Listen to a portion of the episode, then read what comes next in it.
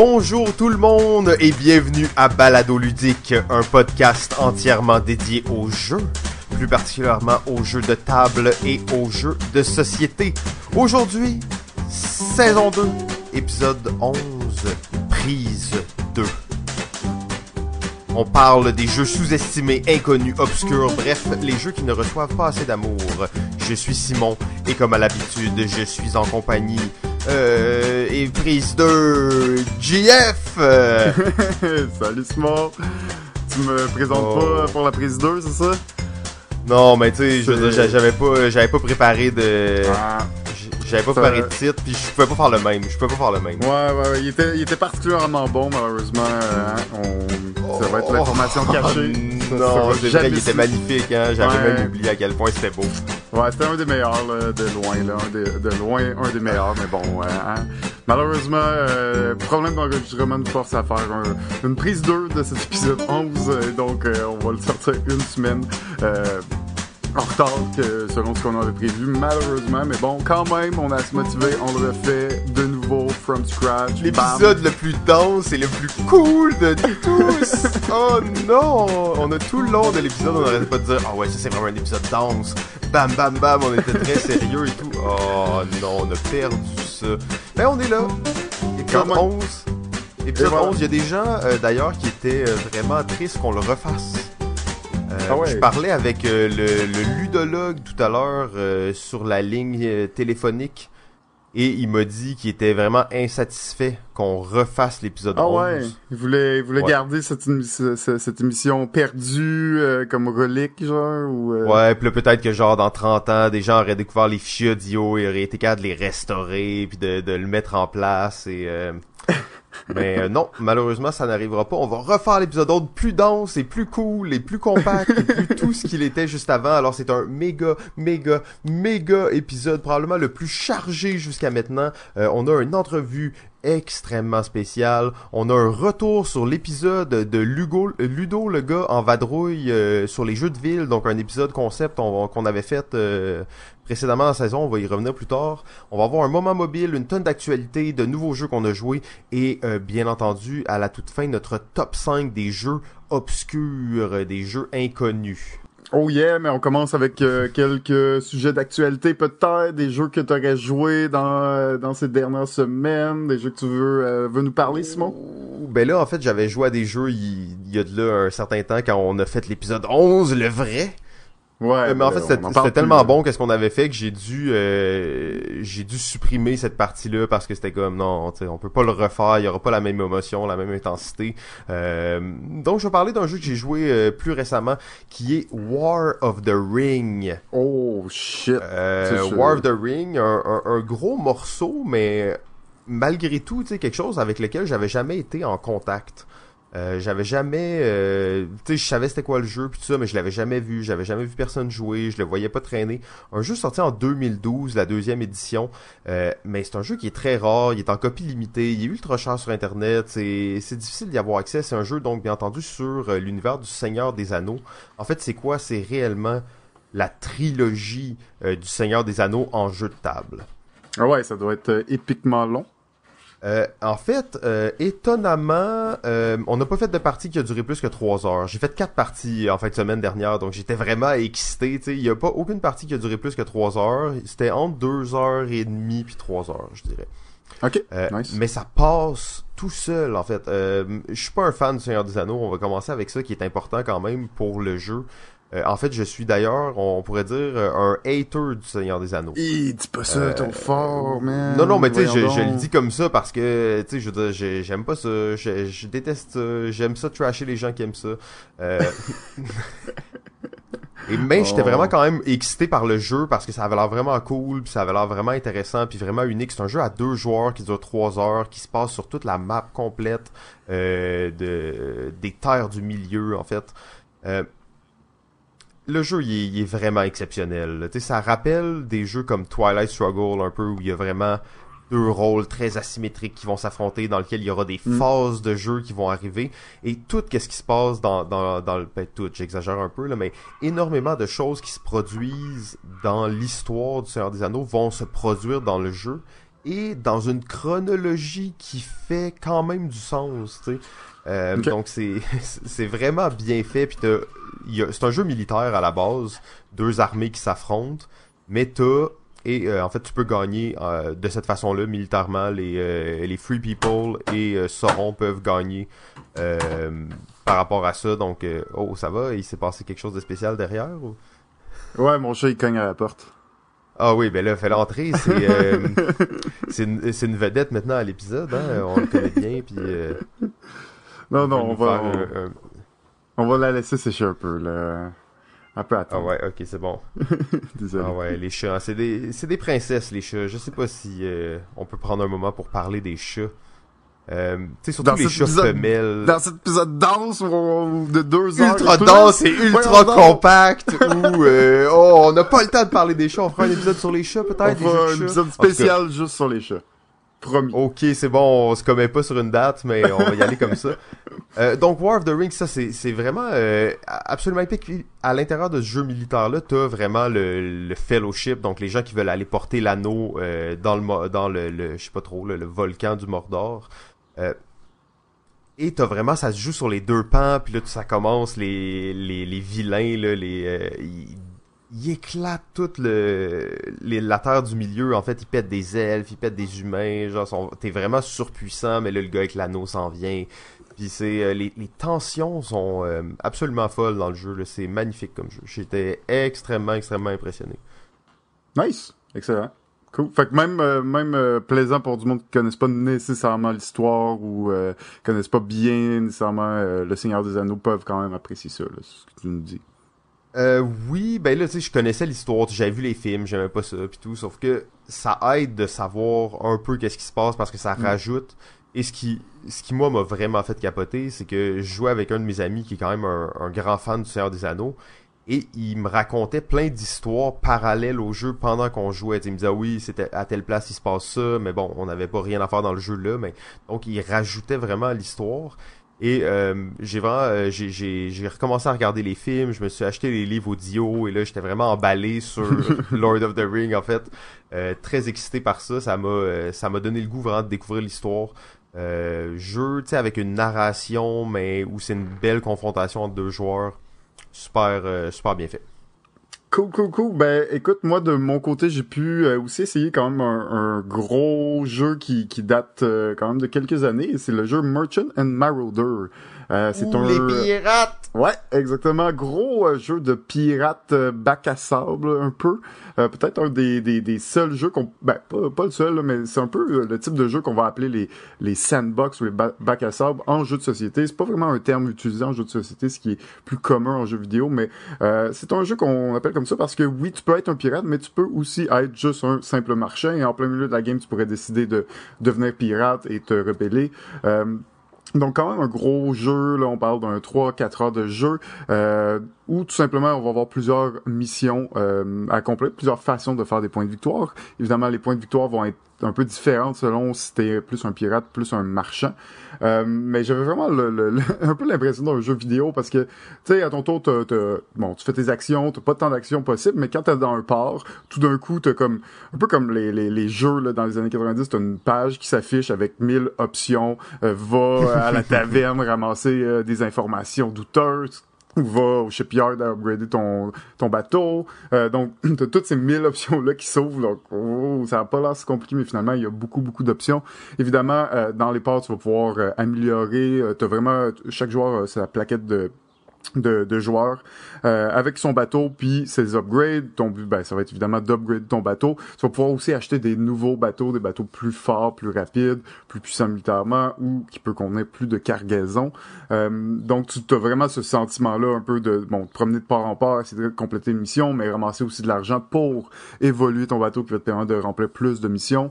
Euh, jeu à point de victoire que dans le fond ça va être le premier joueur qui va avoir atteint 8 points qui va gagner la partie. Il y a quand même plusieurs Je pense que quand même, c'est un peu asymétrique là, dans le sens que les pirates et les, commerçants ne feront pas des points de la même façon. C'est vraiment une dynamique de jeu différente. Euh, un jeu que j'ai quand même beaucoup apprécié, malgré que malgré sa dose de hasard assez élevée malheureusement. Euh, c'est quand même un jeu là où tu vas piger une carte, ça va dire ok va à telle place faire une mission, mais si t'es déjà là, ben déjà là. Euh, si tu piges les bonnes ressources pour vendre, euh, ben tu vas faire un point de victoire alors qu'un autre joueur pourrait pas piger les bonnes ressources aussi rapidement. Euh, donc il y a vraiment une dose de hasard qui, qui m'a énervé un petit peu dans le jeu-là parce que le jeu est vraiment sublime, il est, il est beau, t'as envie là, de d'y rejouer, de t'y remettre. tu le sens là, la thématique puis à quel point tu tu te promènes puis euh, la vie de pirate un peu ou de commerçant à cette époque-là. Euh, il y a aussi des, des, des, des, NPC un peu des joueurs nerds qui vont apparaître euh, au, au courant de la partie. Et un, des, des choses assez drôles, c'est que les, les computers peuvent s'attaquer entre eux. Fait que tu sais, il y a, y a, les Français, les Anglais, tout ça. puis là, à un moment donné, ils pourraient être en guerre les deux. Puis là, s'attaquer un l'autre. Mais tu sais, c'est c'est aucun joueur qui se combat là. C'est juste ces deux nations là qui décident de se combattre. Euh, donc, euh, tu sais, vraiment le fun comme thématique. Malheureusement, je pense qu'il y a un petit peu trop d'hasard euh, pour vraiment dire là c'est un gros jeu de stratégie vraiment moderne. Non, tu sens qu'il y a quelques années derrière lui. J'aimerais vraiment jouer un jeu similaire à ça mais avec une, peut-être un peu mieux balancé au niveau de, du hasard. Euh, mais quand même sublime jeu, vraiment magnifique. Je, comprends pourquoi il est encore là. Euh, bon, c'est un jeu, bon, il, date quand même, mais il est encore, tu sais, les, les joueurs le, connaissent, les gros joueurs le connaissent ce jeu-là. C'est un jeu assez euh, important malgré tout et un des, des, des, jeux de pirates là, assez assez marquant, assez important aussi dans, dans l'histoire du jeu. Donc, pas pour rien qu'il est encore là. Malheureusement, bon, je pense pas me taper une autre partie euh, d'ici euh, bientôt, mais euh, quand même, j'étais vraiment content d'y jouer. Ça faisait longtemps que je voulais y jouer, que j'en entendais parler. ça, c'est, c'était mon expérience de Marchand and Marauder. C'est pas bon, c'est pas bon, c'est pas bon. On, peut se douter de ça, de toi qui l'as déjà possédé et échangé, d'ailleurs. Mais qu'est-ce que t'as dit que c'est que c'est bac à sable, c'est c'est pas c'est pas absolument un, truc comme Minecraft là où tu non, non, ça, tout sauf que c'est vraiment un aspect intéressant de, de ce jeu là mais en réalité ce qui est pas bon dans ce jeu là c'est le jeu tu sais c'est comment il, il, est conçu sur ses petites mécaniques puis le fait que c'est purement c'est presque un genre de jeu de figurine avant le temps où là tu te promènes tu piges des cartes t'espères pas des bonnes affaires euh, Ouais, ben c'est cette dose de hasard là, parce que tu sais, quand t'es commerçant, tu vas un port, tu achètes des, des, des, ressources, mais si t'es chanceux pis t'en as trois pareils, ben tu vas à un autre port, tu les vends puis tu fais un point de victoire, mais si t'en as pas pigé trop pareil, faut que t'ailles dans un port, dans un autre port, à essayer de trouver une paire, pis là si tu l'as pas dans ton deuxième port, là tu viens de perdre comme trois tours. à pas faire de points, tu sais. Mais Kim, trois tours dans le jeu, là, c'est beaucoup, là. Tu fais peut-être, je sais pas, il y a peut-être comme 12 tours dans, dans le jeu, là. C'est pas tant que ça, là. Fait que quand tu perds trois tours, euh, pas avoir ce que tu ce que t'as besoin pour les ressources, puis que un autre joueur a exactement tout ce qu'il a. il va au port, il a toutes les, les ressources nécessaires pour faire un point au tour d'après, t'es comme. Ouais, il y a, y a, des problématiques là qui sont euh, qui sont liées aux façons principales de faire des points de victoire. C'est pour ça que c'est un jeu de stratégie, ouais, ok, mais tu sais t'as beau être super stratégique, tu peux te faire vraiment avoir par, par le hasard. Fait c'est, c'est, ouais, exact. Même, même commentaire, mais tu sais, souvent ce genre de jeu-là, je vais sortir, je vais faire comme quel jeu de merde, puis tu sais, pourquoi j'ai joué à ça, puis quand Ouais, mais c'est l'expérience était assez bonne pour, que, pour que tu dises que c'était, c'était quand même intéressant. Oui, oui, puis tu sais, j'ai fini à deux points, là. Tu sais, comme, j'ai fini à deux points de victoire, là comme c'est une expérience, ça a été terrible ma partie, mais j'ai quand même assez aimé ça pour dire ah c'était le fun, c'était quand même le fun. Ok, bon ben euh, c'est ça. Fait que si vous voulez trouver ça quand même le fun par rapport, je pense que c'est le jeu pour vous. Euh, maintenant peut-être un petit euh, rush d'actualité parce que c'est un épisode ultra dense et ultra compact. Donc il faut, faut, enchaîner ça assez rapidement, surtout si on veut on veut battre le record de l'épisode 11, le précédent, qui était de 1h10 pour euh, enchaîner trois heures de contenu, en fait.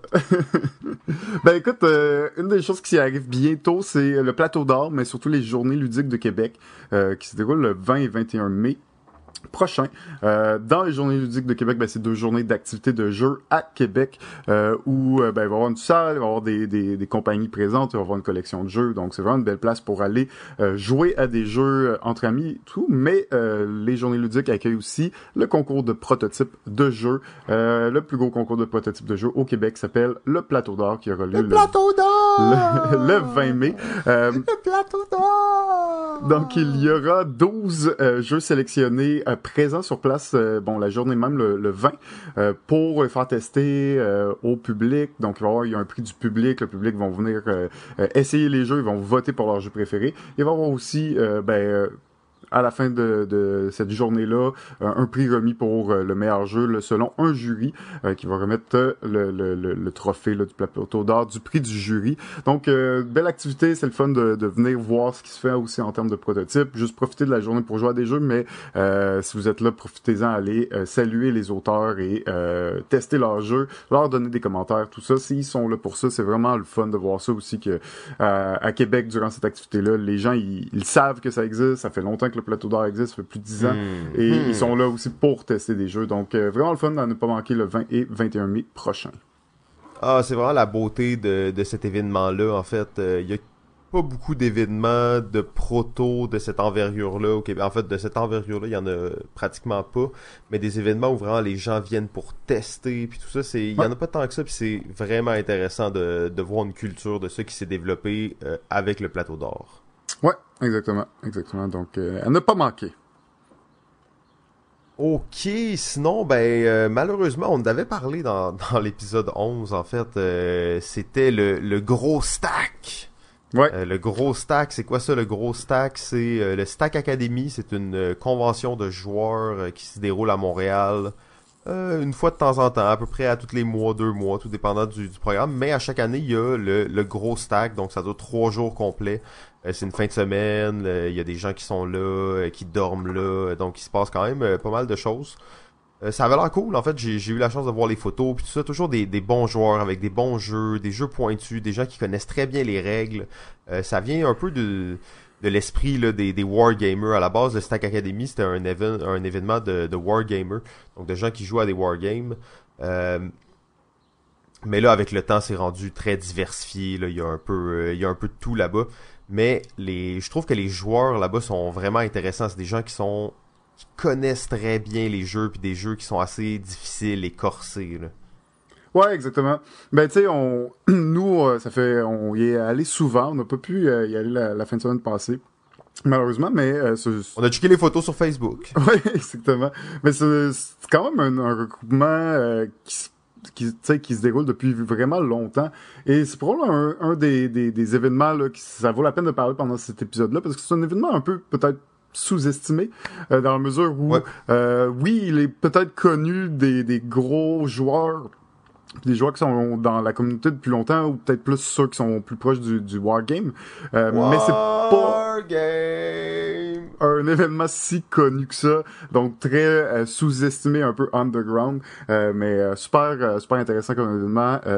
Donc on salue Marc par ailleurs, euh, Marguenette! Marc Guénette, l'organisateur du Stack Academy. Ouais, c'est ça, quelqu'un de très intéressant qui a refusé plusieurs fois nos invitations à l'émission. Ouais, il est trop hâte pour ça. Là.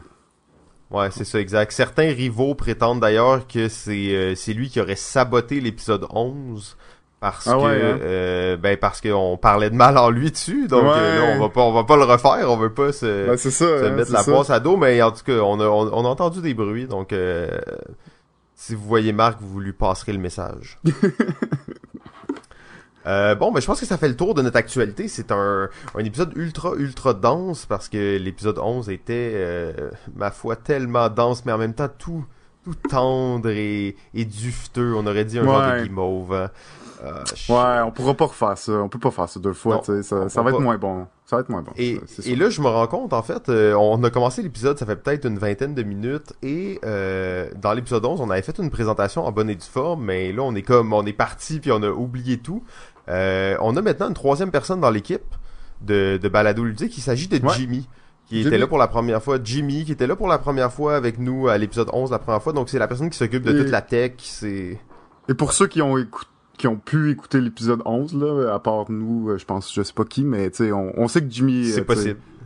Tu sais, je Ouais, sais c'est pas ça, trop, exact. là, euh, mais c'est quand même une bonne chose qu'il soit revenu pour un deuxième épisode 11. Euh, on se rappellera qu'il aura claqué la porte à la fin de l'épisode, mais bon.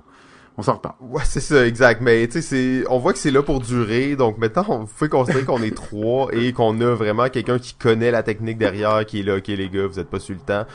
Euh, c'est ça, exact. Il y, a, théoriquement démissionné après le premier épisode 11. Puis quand il... Ah, fait que là, tu vois, on a un deuxième suspect, en fait, parce que Jimmy, euh, oh là, il nous regarde, il est pas content qu'on dise ça. Mais, euh, on était pas supposé de parler de lui, en plus, hein. Non, il avait dit checker les gars, je le fais, mais ah, ok, voilà, il me fait des, il me fait des, euh, des yeux à travers la vitre quand même, euh, comme ok, enchaîné les gars. Donc, c'est l'heure du moment mobile. Pouvez faire des jeux extraordinaires, mais vous ne pouvez pas en faire un succès. Les joueurs en feront un succès. Il y a plus de 2,8 milliards de joueurs mobiles actifs chaque mois. Les jeux mobiles génèrent un revenu de 40 milliards de dollars par année. On peut bien prendre un petit 5 minutes pour parler de jeux mobiles. Aujourd'hui à Moment Mobile, on parle de Hero Rise et Hero Project.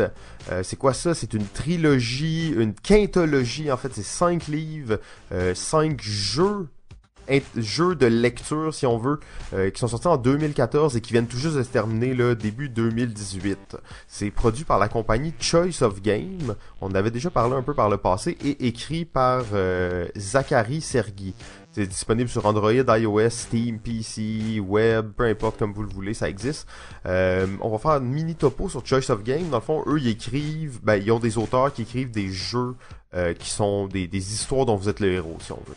Euh, donc super super cool, on avait déjà parlé par le passé, mais euh, là je vais vous parler de ma série favorite en fait qui vient tout juste de se terminer. Euh, c'est une série absolument unique de nouvelles interactives.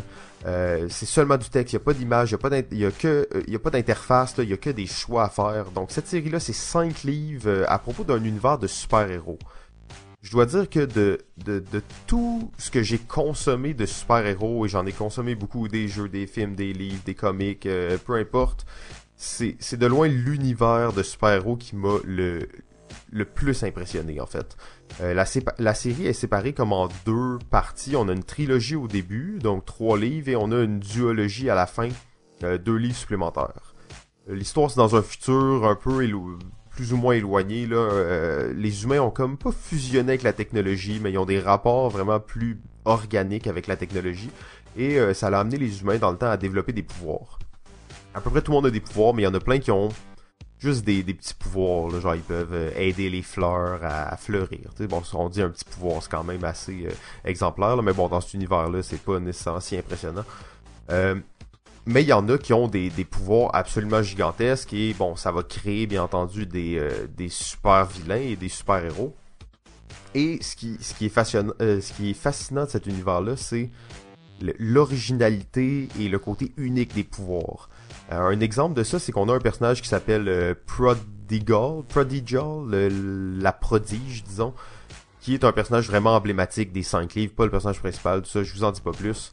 Euh, et elle, elle est considérée comme une Infini Empowered, donc elle a un elle est dans la classe des pouvoirs qui sont dits infinis.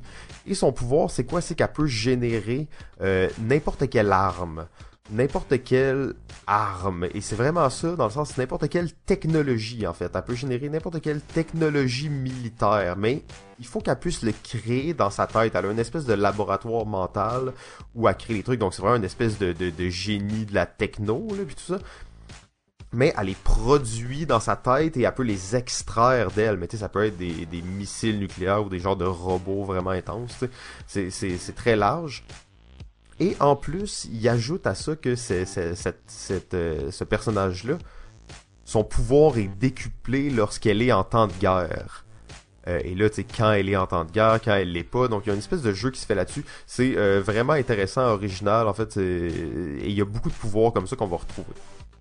Euh, rapidement, rapidement, euh, la première trilogie, on va euh, jouer un personnage qui est une espèce de super-héros assez classique, là, un, jeune, et là tu peux toujours choisir si t'es un gars ou une fille, bien entendu. Donc là, moi dans le premier, je joue un gars, un jeune homme qui ses parents sont pas là, il s'est fait abandonner, il se fait élever par sa grand-mère et il a toujours eu des pouvoirs et il rêve de devenir un héros parce que être un héros dans ce monde-là, ben c'est institutionnalisé, il y a des groupes et tout ça, donc il rêve de ça. Euh, et est-ce qu'il va réussir ou non, en fait, c'est à suivre. Ben, à suivre, à suivre pour vous. Euh, et dans la, deuxième duologie, en fait, on va suivre un, autre personnage avec un pouvoir assez original. En fait, moi, je jouais, je jouais une fille dans le deuxième, et elle, chaque, euh, chaque soir, chaque matin quand elle se réveille, elle est comme transformée plus ou moins en un animal différent. Donc des fois, elle va se transformer en une espèce de, de jaguar vraiment cool, tu sais. Et d'autres fois, on a une espèce de de, de je sais pas, de beluga, genre qui peut à peine se déplacer dans une chaise roulante. Donc c'est quand même assez, euh, assez intense.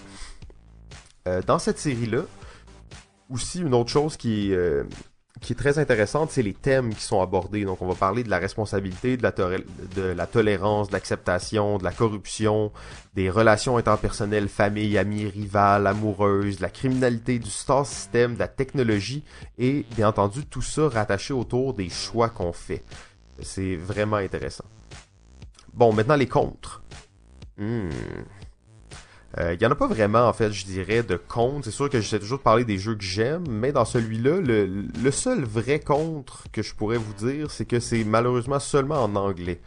Euh, donc pour ceux qui peut-être lisent un peu moins le français, euh, l'anglais ou qui, qui, sont moins à l'aise avec ça, ben ça va être un peu plus difficile malheureusement. C'est vraiment le, seul point négatif. Sinon, ben c'est absolument, absolument, absolument à essayer. C'est lire en jouant quoi, de mieux, sérieusement. Euh, l'histoire est vraiment bien écrite, elle est bien construite. Les personnages sont attachants, ils ont des choix déchirants à faire, ils sont tous interconnectés entre eux.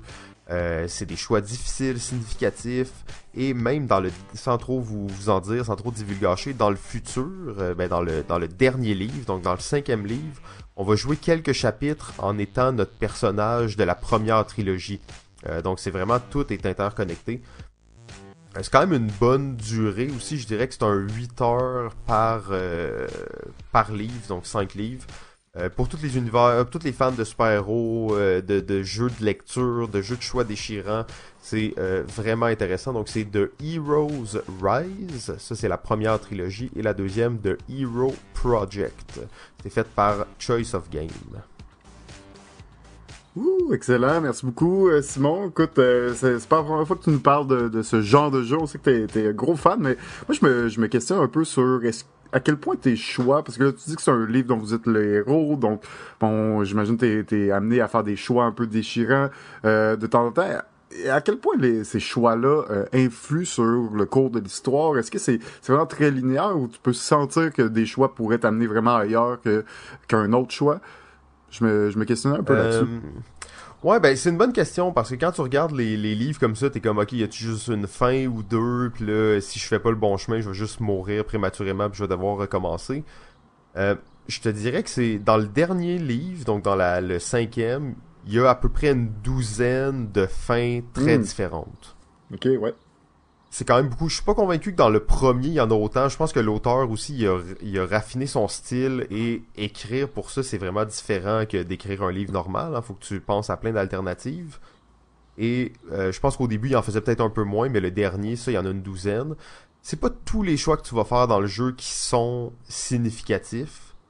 Euh, mais réellement, tu, euh, un des systèmes dans ce jeu-là, c'est que tu bâtis ton personnage. Donc ton personnage, il va-tu être plus physique, il va-tu développer des nouvelles techniques, il va-tu être plus un, support ou il va être meilleur euh, pour parler au public? Donc tu as plein de skills que tu développes et tout au long de la partie, presque pas à chaque action que tu fais, mais dans les moments où tu prends certains choix, ben là ça va euh, mettons, augmenter certaines statistiques que tu prends. Donc, tu bâtis ton personnage aussi, et là, ça, ça va influencer comment est-ce que tu vas pouvoir, euh, si on veut, résoudre la fin de l'histoire. Donc, c'est vraiment intéressant aussi à ce niveau-là, parce que tout le long, tu bâtis un personnage avec des stats. Là. Ok. Cool. Puis, ben, mon, mon autre question à, ce niveau-là, c'est est-ce que tu penses que c'est genre de, de truc qui a une bonne rejouabilité ou c'est ce genre de, de, de, jeu où tu termines puis bon, t'es arrivé à une fin euh, et bon, peu importe, même s'il y a plusieurs chemins, t'as pas nécessairement envie de les refaire ou c'est un jeu, un jeu qui, qui te donne envie de, refaire pour revoir les, les, différentes euh, possibilités? Ben, c'est drôle que tu me demandes ça parce que quand, quand tu me le demandais, je pensais à. C'est un. Comme dans tous les jeux, en fait, il y a des achievements dans ce jeu-là. Là. Ah, ok. Tu sais, chaque livre, t'as peut-être, mettons, une quarantaine d'achievements à aller chercher. Et bien entendu, les achievements, tu vas les chercher en trouvant certaines parcelles de texte, si on veut. Tu sais, en faisant tel choix à tel moment, ben là, il se passe telle chose. Donc, mettons, euh, t'as embrassé telle personne, ou euh, t'as décidé de pas tuer telle personne, ou t'as trahi tel, tel personnage. Donc ça c'est vraiment des achievements. Je te dirais moi en général, je suis pas tant un complétionniste des jeux, euh, même en général. Donc je te dirais là-dedans, moi je les ai lus une fois et euh, là je pensais recommencer les cinq, mais pas nécessairement pour aller chercher tu sais à 100% compléter tout. Euh, je pense qu'il y a une rejouabilité comme lire un bon livre, tu veux revoir et là en plus l'histoire va être différente chaque fois. Euh, mais je connais des gens qui jouent à ces jeux-là de texte et qui veulent voir toutes les toutes les fins en fait. Ouais, ouais, Donc ils vont le rejouer, le rejouer, le rejouer et plus tu le rejoues, plus ça va vite parce que plus tu as vu déjà une partie de l'histoire. Fait que souvent, ah oui, ok, ça je l'ai déjà vu, je fais le choix, tu refais tous les choix que tu avais déjà fait pour arriver à un autre résultat. Ah, ok. Donc, euh, Excellent. oui, euh, il y a quand même une certaine rejouabilité. Là. Ben, excellent. Merci beaucoup, euh, Simon. Toujours euh, très apprécié de voir les choix mobiles, les jeux mobiles que tu joues. Toujours des bons, des bonnes suggestions. Oh yes, euh, euh, mais là, je vois JB qui est comme, euh, les gars, vous étiez pas supposé de parler cinq minutes après la chronique. Ok, euh, fait que on enchaîne rapidement comme ça. On va aller en fait euh, faire un retour sur notre épisode 8. Oui. Euh, qui était le 12 avril dernier, donc ça fait ça commence à faire un petit moment, c'était supposé être bien entendu dans l'épisode 11 qu'on allait le faire. Euh, c'était euh, le, le retour sur un projet pilote qu'on a essayé avec Ludo le gars. Euh, Ludo le gars, en fait, c'est un, un gars qui fait des podcasts, qui habite en, en France, fait des podcasts sur les jeux vidéo, donc c'est Ludo le gars en vadrouille, son podcast. Sur les jeux, les jeux de société. Les jeux de société. Ah oui, j'ai dit les jeux vidéo, hein, excuse-moi. ouais, ouais. Pas de problème. Shit, Jimmy, esti, allumé à la lumière rouge, j'étais pas content. Ok, euh, donc c'est ça, on, a- on avait fait un espèce de, de projet où il nous avait proposé de faire un épisode sur le même thème, euh, la même date, on allait mettre les épisodes la même date, mais on n'allait pas se parler. On allait juste faire un épisode sur le même sujet et après se répondre dans un épisode par la suite. Donc une espèce de correspondance par podcast. Ouais. Fait qu'on on l'a fait. On l'a fait? ça. On l'a fait. C'est ça. On l'a fait. ben oui, on l'a fait. Euh, donc, euh, ben c'est ça, exact, on l'a fait. Puis euh, c'était bien cool, en fait, hein, l'épisode 8, euh, très très intéressant. Vraiment cool à, à voir aussi, à écouter son Ouais. épisode à lui. Exactement. Euh, Qu'est-ce que t'en as pensé, toi? T'avais-tu des, euh, des commentaires par rapport à ça? ou- Ben oui, ben oui. Écoute, c'était le fun de, de, de voir euh, en fait de quel jeu il nous parlait parce que aussi faut dire que euh, le fait qu'il soit en France, il a peut-être pas accès. euh, en fait, nous, on a peut-être pas accès aux mêmes jeux que lui. euh, Il y a peut-être pas les mêmes jeux qui roulent ou qui sont plus populaires. Donc, euh, il a quand même sorti quelques jeux que je connaissais peu ou très peu ou qui y avait très peu circulé peut-être euh, au Québec ou en Amérique en général. Euh, faut dire qu'il y avait quand même plusieurs jeux assez classiques, plusieurs jeux aussi immanquables. Donc il y a plusieurs, tu sais, il y en a nommé tellement. Là, on pourra pas repasser à travers tous les jeux qu'il a mentionnés, mais euh, j'en ai retenu un en particulier qui s'appelle euh, Key London.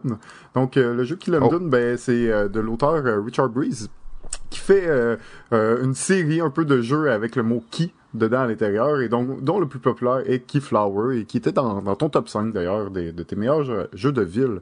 Euh, donc Oui. il, il nous a, il a mentionné euh, Key, Key London qui est un jeu de bon très basé sur Keyflower. Hein. Généralement les, les les jeux de Richard Breeze avec le mot key dedans ont euh, grosso modo la même mécanique euh, de de d'enchère euh, qui est super intéressante. Euh, je, je mentionne Key London en, en particulier aussi parce que nous deux on, on lui a joué. Et euh, nous on, on l'avait pas mentionné finalement. Je pense que bon euh, euh, Keyflower fait un peu de l'ombre à, à ses autres jeux là, dans, dans la même gamme. Euh, mais qui est quand même assez euh, intéressant. Key London bon on va construire la, euh, la ville de Londres et on va construire plein de bâtiments. Il y a même des, des pas des figurines, mais des petites figurines en, en carton là, euh, euh, à monter qu'on va pouvoir placer sur le plateau. Euh, on reprend un peu euh, les mêmes mécaniques, mais on, on dans Kill on a un jeu peut-être un petit peu plus simple, des actions euh, qui va un peu moins snowball si on veut, euh, des jeux, tu sais, un jeu comme un petit peu plus streamliné, plus rapide. Tout ça, super intéressant quand même, euh, mais bon, pour nous, je pense que, que Keyflower était trop important pour qu'on que finalement on, on mentionne d'autres jeux là, dans, dans cette lignée-là. là. Un bon point, c'est un bon jeu de ville. Euh, la dans, dans le précédent épisode 11, j'avais dit un commentaire vraiment, vraiment pertinent sur ce jeu-là. Ouais. Ouais, ouais, un ouais, autre je jeu que, que j'ai aimé, euh, qui, ont, euh, qui a parlé dans son podcast, c'était Bruxelles 1893. Oui, absolument. Euh, tu sais, il dit aussi, c'est pas vraiment un jeu de ville. Puis moi, je l'avais dans ma liste, puis finalement, je, je l'ai pas mis dans, dans mon top 5 parce que justement, je me disais, c'est pas vraiment un jeu de ville, mais tout est là. Le, ben le, c'est le nom d'une ville déjà, donc c'est déjà beaucoup. Mais euh, c'est un jeu qui est vraiment, vraiment intéressant, vraiment unique aussi. Euh, il y a plein de, de, belles mécaniques dans ce jeu-là qu'on retrouve pas ailleurs, mais c'est pas nécessairement un jeu de ville, mais très belle mention quand même. Ouais, absolument. Bruxelles qui est euh, un jeu qui est sorti peut-être en 2014, là, quelque chose comme ça, quelques années. Euh, C'était un peu euh, dans la nouvelle tendance là d'intégrer les jeux un peu de placement d'ouvriers avec des gestions de, de, cartes, des cartes de pouvoir, tout ça. Euh, vraiment complet hein, comme jeu. Euh, c'est un jeu où on va gérer un peu, euh, en fait, des œuvres d'art dans la ville de, de, Bruxelles, tout en construisant, tout en engageant du personnel, tout en essayant de vendre nos, nos, nos œuvres d'art à meilleur prix. Donc une mécanique super intéressante d'ailleurs de, de, fluctuation de prix euh, de ces œuvres d'art-là. Il y a tellement de, de, de, petites mécaniques super intéressantes. Un jeu, bon, peut-être passé euh, un peu inaperçu et on parle plus beaucoup de nos jours, mais euh, super bon jeu, en effet, Bruxelles. Oui, absolument. un autre choix qui a, qui a mentionné, qui était quand même intéressant, puis qu'on avait dans notre liste, mais qu'on n'a pas eu la, la, chance ou le temps d'en parler, c'est le jeu Carcassonne. Ben oui, ben oui. Ben oui. C'est le, le, le, classique des jeux de, de, placement de tuiles et de construction de villes, si on veut.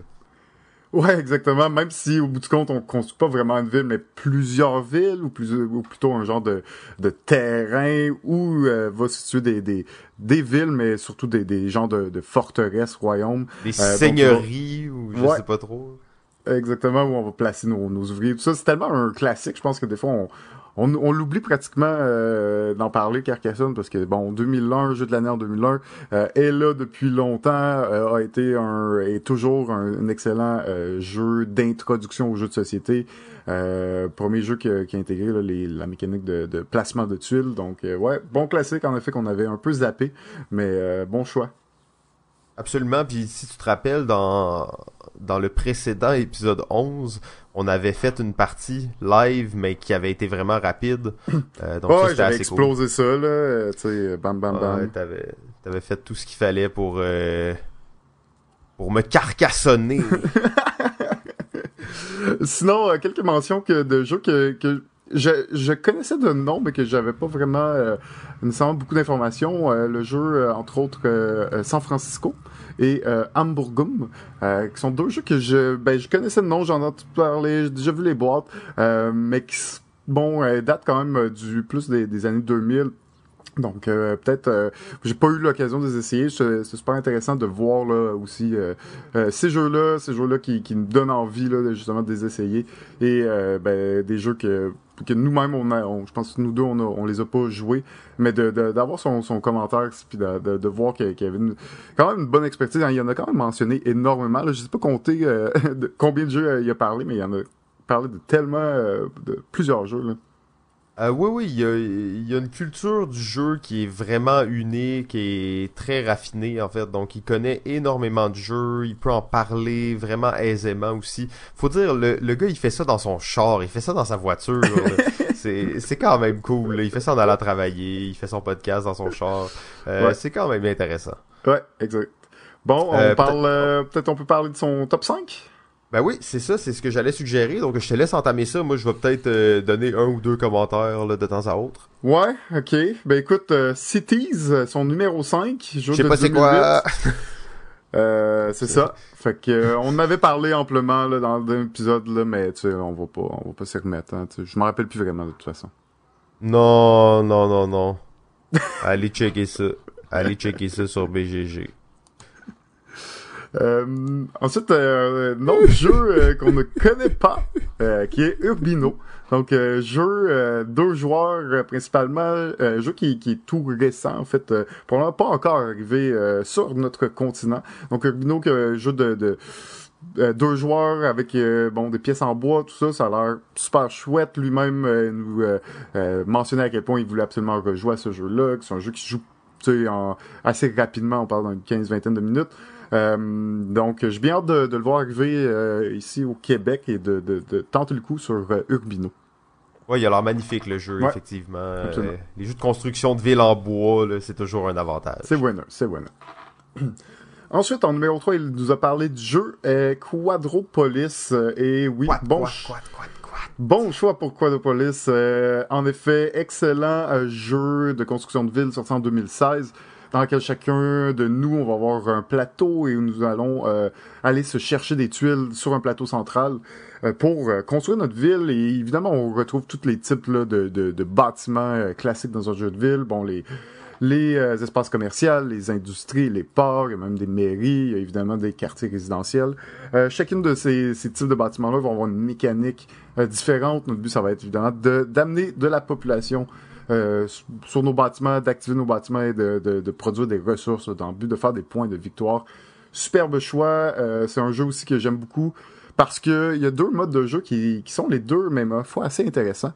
Euh, oui, absolument. C'est des jeux, en fait, euh, même différents, tu sais, à un certain point. Et ça, c'est assez rare parce que quand on, on avait essayé, euh, pour commencer, la, la, version de base, qui, qui, est super bien, qui a plusieurs restrictions de placement, un peu moins de tuiles, un petit peu moins de, bon, de, de, de règles, faut dire.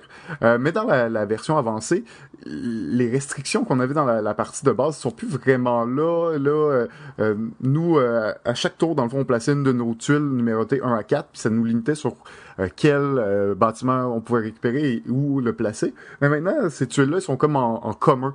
Euh, c'est comme un pool commun au lieu de que tout le monde ait ses numéros 1 à 4, ben, il y a les numéros 1 à 4 au centre de la table, puis à ton tour, ben, tu vas en prendre un numéro, puis tu vas faire une action avec cette tuile-là. Puis si au prochain tour, il y a le, ce numéro-là que tu avais pris est encore là, ben, tu vas pouvoir le refaire ce que ce que tu peux jamais faire vraiment dans le, la première version. Donc je trouve que les deux modes de jeu sont super intéressants, amènent une dynamique puis un type de réflexion un peu différent. Euh, puis bon, qualité de production est, superbe aussi sur euh, sur Quadropolis. Donc euh, superbe choix Quadropolis pour euh, sa troisième position. Ouais, absolument. Puis on, on avait parlé un petit peu dans l'épisode des jeux de ville, mais c'est c'est comme le jeu de ville. C'est, c'est le jeu qui, qui le fait le mieux. C'est pas nécessairement le meilleur jeu, c'est très bon, très très bon. Mais c'est le jeu de ville. C'est lui qui fit le mieux à la thématique, la mécanique, tout est là euh, pour que ce soit vraiment intéressant. Absolument. Absolument. Euh, je, je, pense que Suburbia est quand même là.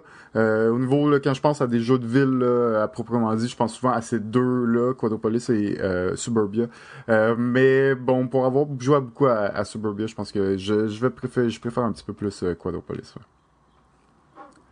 Donc euh, ensuite, on avait en numéro 2 euh, un classique euh, de Monsieur Saxon, et oui, c'est bien Saxon, de 1964, et c'est le jeu Acquire.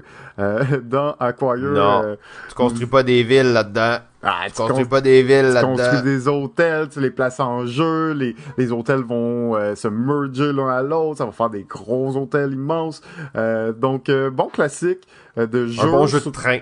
Surtout quand on n'échange pas puis qu'on joue avec les vraies règles, hein, Simon? Euh, ouais, toujours avec les vraies règles. Avec les échanges à 100%. non, il n'y a pas d'échange dans Acquire. Ça, Est-ce que sans les échanges, bon, ok, c'est un jeu de 1964, on le sent.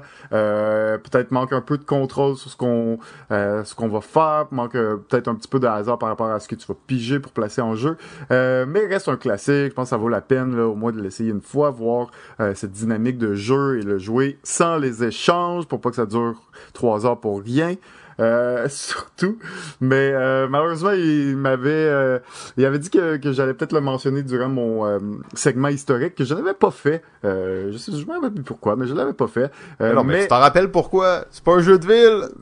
non, j'avais pas fait la, cette, cette section là de historique. Ah oui, il n'y avait pas de segment historique. Non, hmm. c'est ça, exact. Donc, euh, ben merci de, de quand même de, de l'avoir mentionné. De, euh, je vais, je ne manquerai pas ça la prochaine fois. Mais euh, Acquire, excellent choix, numéro 2. Ouais, c'est certain que quand on va faire un épisode sur les jeux d'hôtel, on va en parler. ouais, parce qu'il fit dans les deux catégories, en effet. Donc, euh, première position pour lui. et c'était euh, un, bon choix. Il était aussi dans mon, mon top 5. Et c'est euh, le jeu Medina, qui est sorti originalement en 2001, mais qui a connu une deuxième édition chez Gigamic en 2014. Medina est un incroyablement magnifique jeu de construction de ville euh, où euh, toutes nos pièces vont être des, des, bouts de bois, donc on va avoir des, des temples, des, euh, des, des, écuries, on va avoir des murs, donc il y a tout ça juste en, en petit bout de bois. Donc le plateau, euh, on commence la partie et il y a une petite fontaine au centre du plateau et le désert alentour. Et progressivement à chaque tour, nous allons placer, euh, construire euh, des la ville et il va y avoir une rue commerciale aussi qui va se créer. On va essayer d'attirer la rue commerciale proche de nos bâtiments. On va essayer de, de aller acheter les plus gros hôtels avant que les autres ne le fassent. Donc super cool comme jeu. c'est un jeu tellement, tu à un certain point, là, tu, au début, il y a tellement rien, à la fin, le, plateau est bondé, tu as, senti la, construction, la ville se, construire euh, durant tous ces tours. Donc, superbe jeu, euh, bon choix. Euh, je, comprends pourquoi l'a mis en numéro 1. Ça, c'est le jeu Medina à chaque fois que t'en parles, j'ai tellement hâte de jouer. Là. J'ai, jamais, jamais joué, mais j'ai, ça a l'air tellement beau, tellement simple, élégant. Ouais. Euh, j'ai, en effet, vraiment hâte de l'essayer. Pas très compliqué, surtout euh, un système de points par adjacence. Euh, tu vas regarder des bâtiments, tu vas regarder qu'est-ce qui est adjacent, et selon les types de bâtiments adjacents, tu vas rapporter des points. donc superbe jeu là. on m'avait déjà demandé en animation de, leur présenter un jeu beau, un, un, super beau jeu, et c'était le jeu que j'avais amené. C'était le premier qui, qui m'avait euh, venu euh, en tête et euh, c'est le cas. C'est le cas et surtout la nouvelle édition est, est particulièrement jolie. donc manquez pas ça, Medina, ça vaut la peine. Magnifique. ben c'est ça, c'était le top 5 de Ludo, le gars en vadrouille.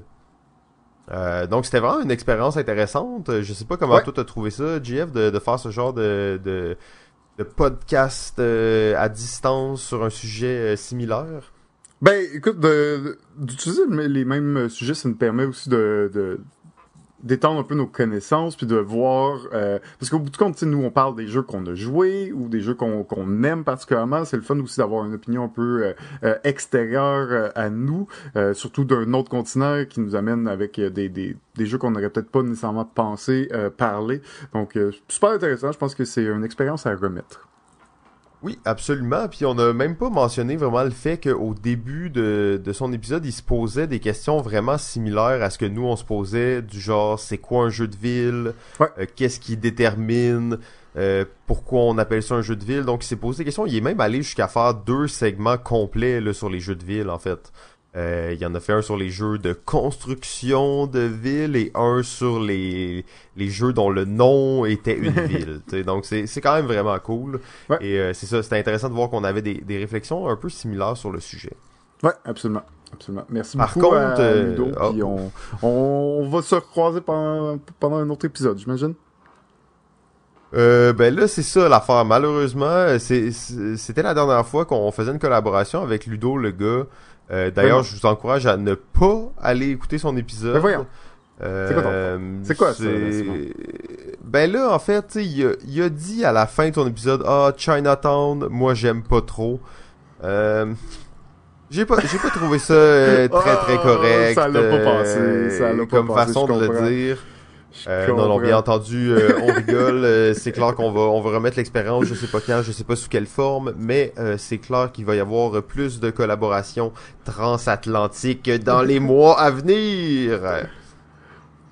Yeah! En parlant de, de interview transatlantique et de France, je pense que ça fait le pont avec notre prochain segment.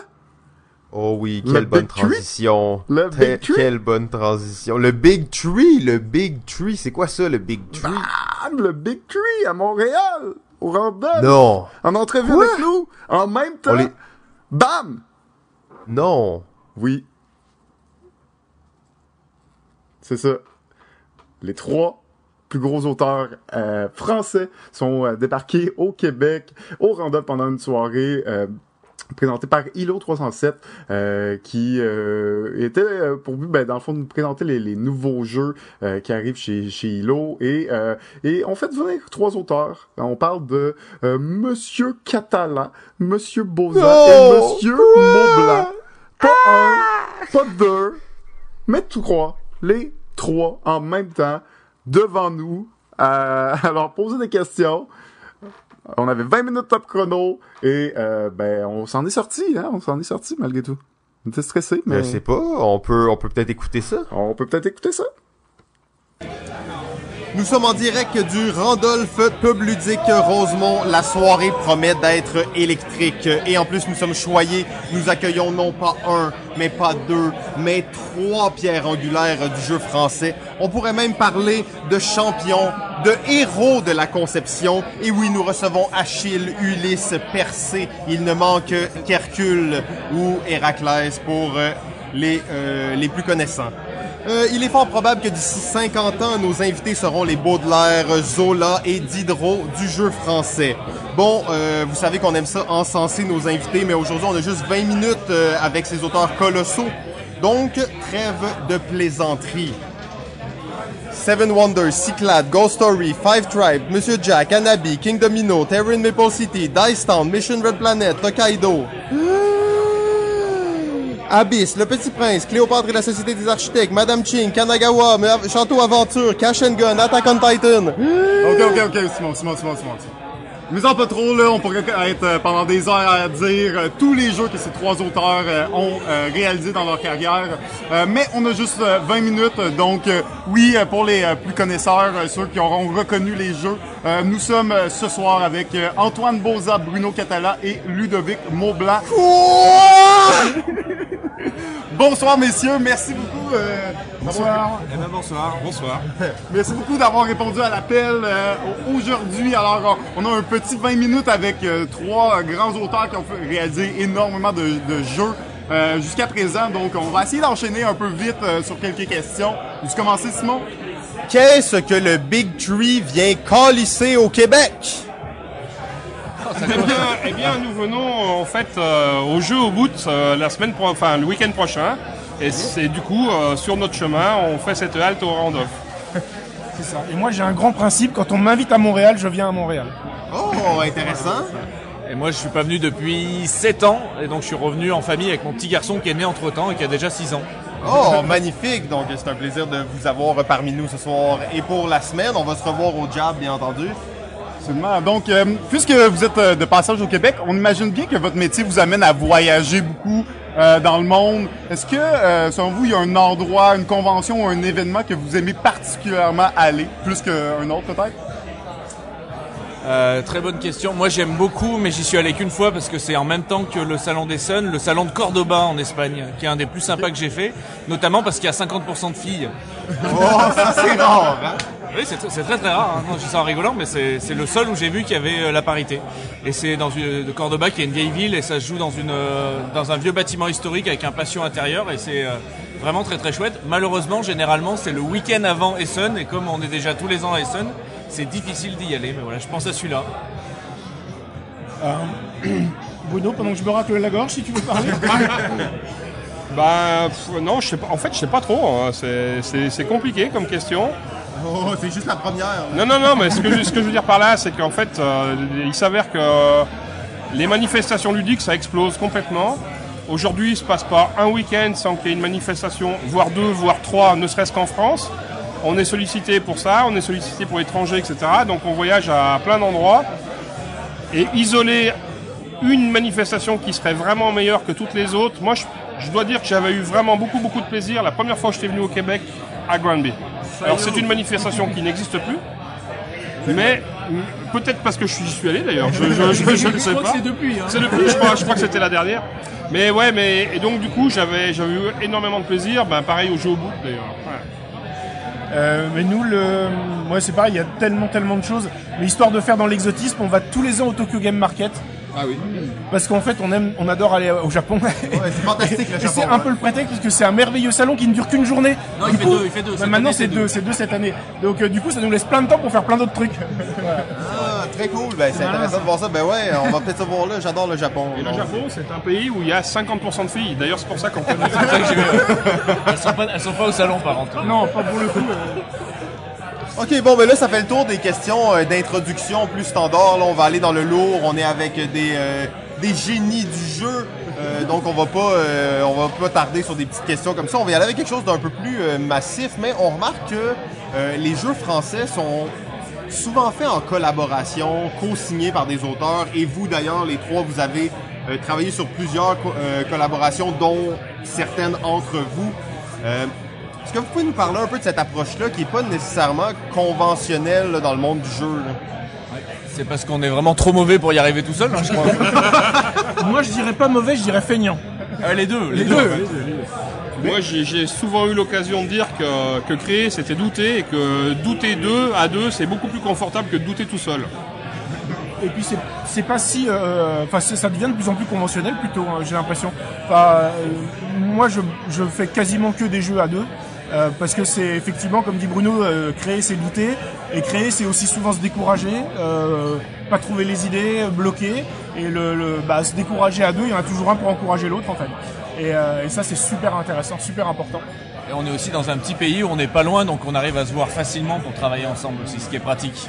Et, et en fait, je pense que cette... euh, en fait, il y a deux personnes qui sont à l'initiative de ça, d'une certaine façon. C'est Bruno Fedouti et Serge Laget, euh, qui, qui, qui ont au moins 350 ans de plus que nous. Et, euh, non, non, mais je veux dire, à un moment donné, Bruno en particulier a fait énormément, énormément pour le milieu du jeu français. Et il a créé ces rencontres, euh, je veux dire, avec les journées, les, enfin, l'équivalent de la Gathering d'Alan Moon en France, euh, qui s'appelle les, les, les ludopathiques.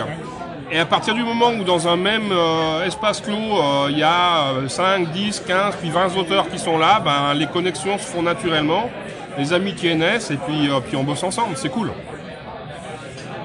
Magnifique. Ben, c'est intéressant.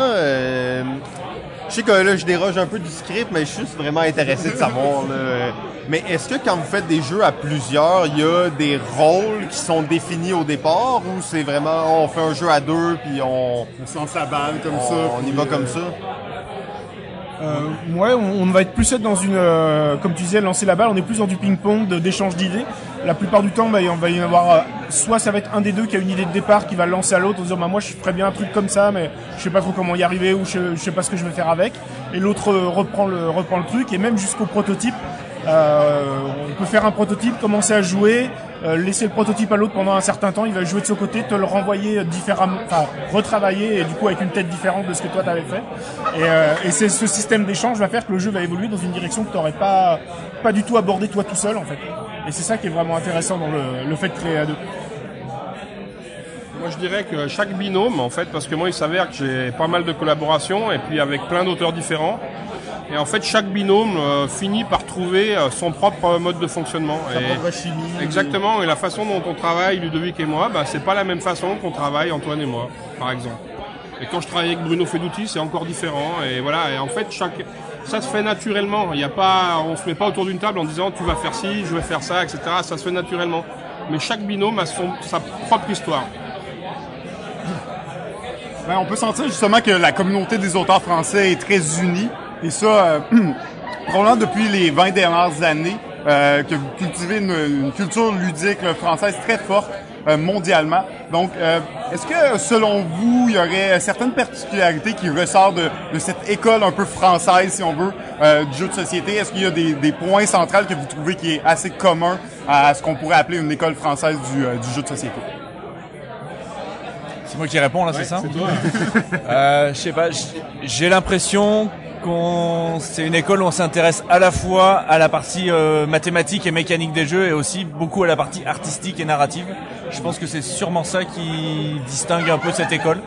Alors c'est plus à vous de nous dire, c'est plus facile à analyser de l'extérieur généralement, mais de l'intérieur j'ai j'ai l'impression que c'est ça. On essaye de vraiment bosser tous les aspects là où peut-être les autres écoles se concentrent plus sur un historiquement sur un, des aspects du jeu. Euh, nous on essaye un peu, alors on y arrive plus ou moins bien selon les projets, mais on essaye de garder un peu toutes les euh, toutes les cibles dans la dans la fenêtre de tir et de travailler sur euh, tous ces aspects. On essaye d'avoir la plus grande cohérence possible entre la thématique, la mécanique et puis le, le look, en fait. Pour, pour créer, en fait, la meilleure expérience ludique. Et une expérience ludique, c'est un tout. Pas mieux. Ok, bon ben là vous nous avez demandé de, de définir le jeu français. Maintenant on va vous demander qu'est-ce que vous pensez de la communauté ludique euh, au Québec en fait. Là? Je sais que Bruno est venu quelques fois, Ludovic aussi, Antoine ça fait un, un plus grand moment qu'il est pas venu. Donc euh, qu'est-ce que vous pensez de la communauté euh, ludique québécoise? Ils sont bruyants moi je trouve. Hein. Je pas souvent mais ils sont bruyants. hein. Et moi, ce qui m'a étonné, parce que je suis venu la première fois l'année dernière, euh, à l'invitation pour le hum, Jeux de société Montréal. Voilà, jeu de société Montréal. Et en fait, j'étais assez étonné de, du succès du Randolph, en fait, du fait qu'il y a déjà, euh, il y a deux, il y a deux lieux, il y a deux, enfin, moi j'étais allé à euh, Saint-Denis. à Saint-Denis l'année dernière et là, euh, Rosemont. Et en fait, nous, on a un peu des, enfin, là, ça commence à se développer en France, mais euh, il y a quelques années, un peu, enfin, un café ludique, c'était un peu un rêve, et on savait pas comment ça pouvait marcher. Euh, la plupart du temps, en France, ça va être des associations qui font ça, mais on n'imaginait pas qu'il y a un business, un business model qui puisse exister et qui fasse vivre un, un café, en fait. Et, euh, et là, euh, on découvre, enfin, moi, je découvre en arrivant là que bah, ça peut fonctionner, en fait. Il peut y avoir un business derrière, et ça commence tout juste en France, alors que là, à Montréal, c'est installé depuis des années, en fait. Et, et cet aspect-là m'a vraiment étonné, en fait, quand je suis arrivé l'année dernière. Ouais, je suis assez d'accord. Parce que euh, j'étais allé aussi à La Revanche, Ouais, la revanche aussi. à ouais, Québec. euh, et oui, ça, ça c'est certain que c'est une vraie chance pour que les joueurs puissent euh, se regrouper. Parce qu'il n'y a rien de pire que d'être joueur et puis d'être isolé. Et donc euh, voilà, donc ça, ça c'est une, c'est une grande chance et je pense que. Puis bon après, bah c'est, enfin pour nous, euh, on est toujours tellement bien reçus que, que c'est un plaisir d'être là quoi tout le temps. C'est, euh, non mais c'est vrai, il y a, on se voit aussi sur les autres salons à l'extérieur. Je veux dire, il y a, on a, on a une proximité naturelle avec euh, avec les Québécois qu'on rencontre qui est toujours hyper agréable. Ben, je sais pas si, euh, si c'est pareil en France, mais est-ce que vous sentez ici l'influence que vous avez sur le milieu du jeu, puis à quel point vous êtes reconnu à travers cette industrie-là? Bah, moi, en fait, je serais tenté de dire que ça m'intéresse pas, en fait. C'est euh, non, non, mais vraiment, je t'assure, moi, je fais, enfin, je pense que c'est vrai pour tous les trois. On fait pas, on fait pas des jeux pour être connus ou reconnus. On fait des jeux parce que simplement, ça, ça nous fait, ça nous fait triper et on a envie de les partager. Et après, bah, ce soir, on est ici. Euh, ok, on est auteur et on est face à des joueurs ou des blogueurs ou les deux à la fois, mais en fait, on s'en fout. On est là pour passer un bon moment entre joueurs. On fait partie de la même famille. Et peu importe si à un moment donné, il y en a un qui est auteur et puis l'autre qui ne l'est pas, ça ça n'a pas d'importance. En tout cas, pour moi, ça n'a pas d'importance. On fait les jeux parce qu'il faut bien que quelqu'un les fasse en fait. Exactement. Moi qui croyais que les Français étaient pas humbles, en fait. Non, mais c'est parce que tu parles des Parisiens. c'est ça, des fois on les confond un peu. Non, là. on est, on est provinciaux. On vient pas de là. Ah, c'est ça, je me disais aussi que vous aviez quelque chose de charmant. Vous êtes euh, ici ce soir aussi pour euh, peut-être présenter quelques-unes de vos nouveautés, de nouveaux, nouveaux jeux euh, en particulier? Oui, tout à fait. Euh, moi, je suis venu avec le prototype de la prochaine extension de Seven Wonders qui s'appelle Armada, sur laquelle je travaille depuis 6 ans. Non, il est méchant, il est méchant. Je suis lent, mais quand même. Et qui sortira enfin cette année à Essen. Donc là, j'ai une version quasi finale. Il y a encore un peu de tuning à faire. Et puis euh, deux, trois petits protos aussi euh, à côté. Euh, ouais, moi aussi, bah, j'ai amené euh, pas mal de protos de jeux qui sortent fin d'année, à l'année prochaine. Euh, j'ai amené, j'ai amené au Mont Château, euh, Survivant. euh, alors en fait, en plus, je vous dis les noms des protos alors que les jeux vont sortir sous un autre nom, donc ça, euh, ça ne servira absolument jeu, à rien. après. Allez chercher sur BGG, là. Voilà, ça va, ça va arriver. Et, euh, pas, pas mal d'autres, d'autres prototypes qu'on a fait euh, bah, avec Antoine, avec toute l'équipe de, de l'atelier où je travaille en ce moment. Puis, bah, moi, je suis venu avec mes dernières sorties là, qui viennent tout juste de sortir en France, euh, au Québec aussi, je crois. Euh, Imaginarium, euh, Micropolis, par exemple. J'ai une version finalisée, euh, enfin un prototype usine euh, de l'âge des géants, donc qui est une extension pour King Domino. Et puis j'ai Jurassic Snack aussi qui vient de, qui vient de sortir. Ouais. Ça a un bon nom, ça. Voilà, c'est ça, bah, c'est un jeu très très, un deux joueurs, euh, famille, parents, enfants.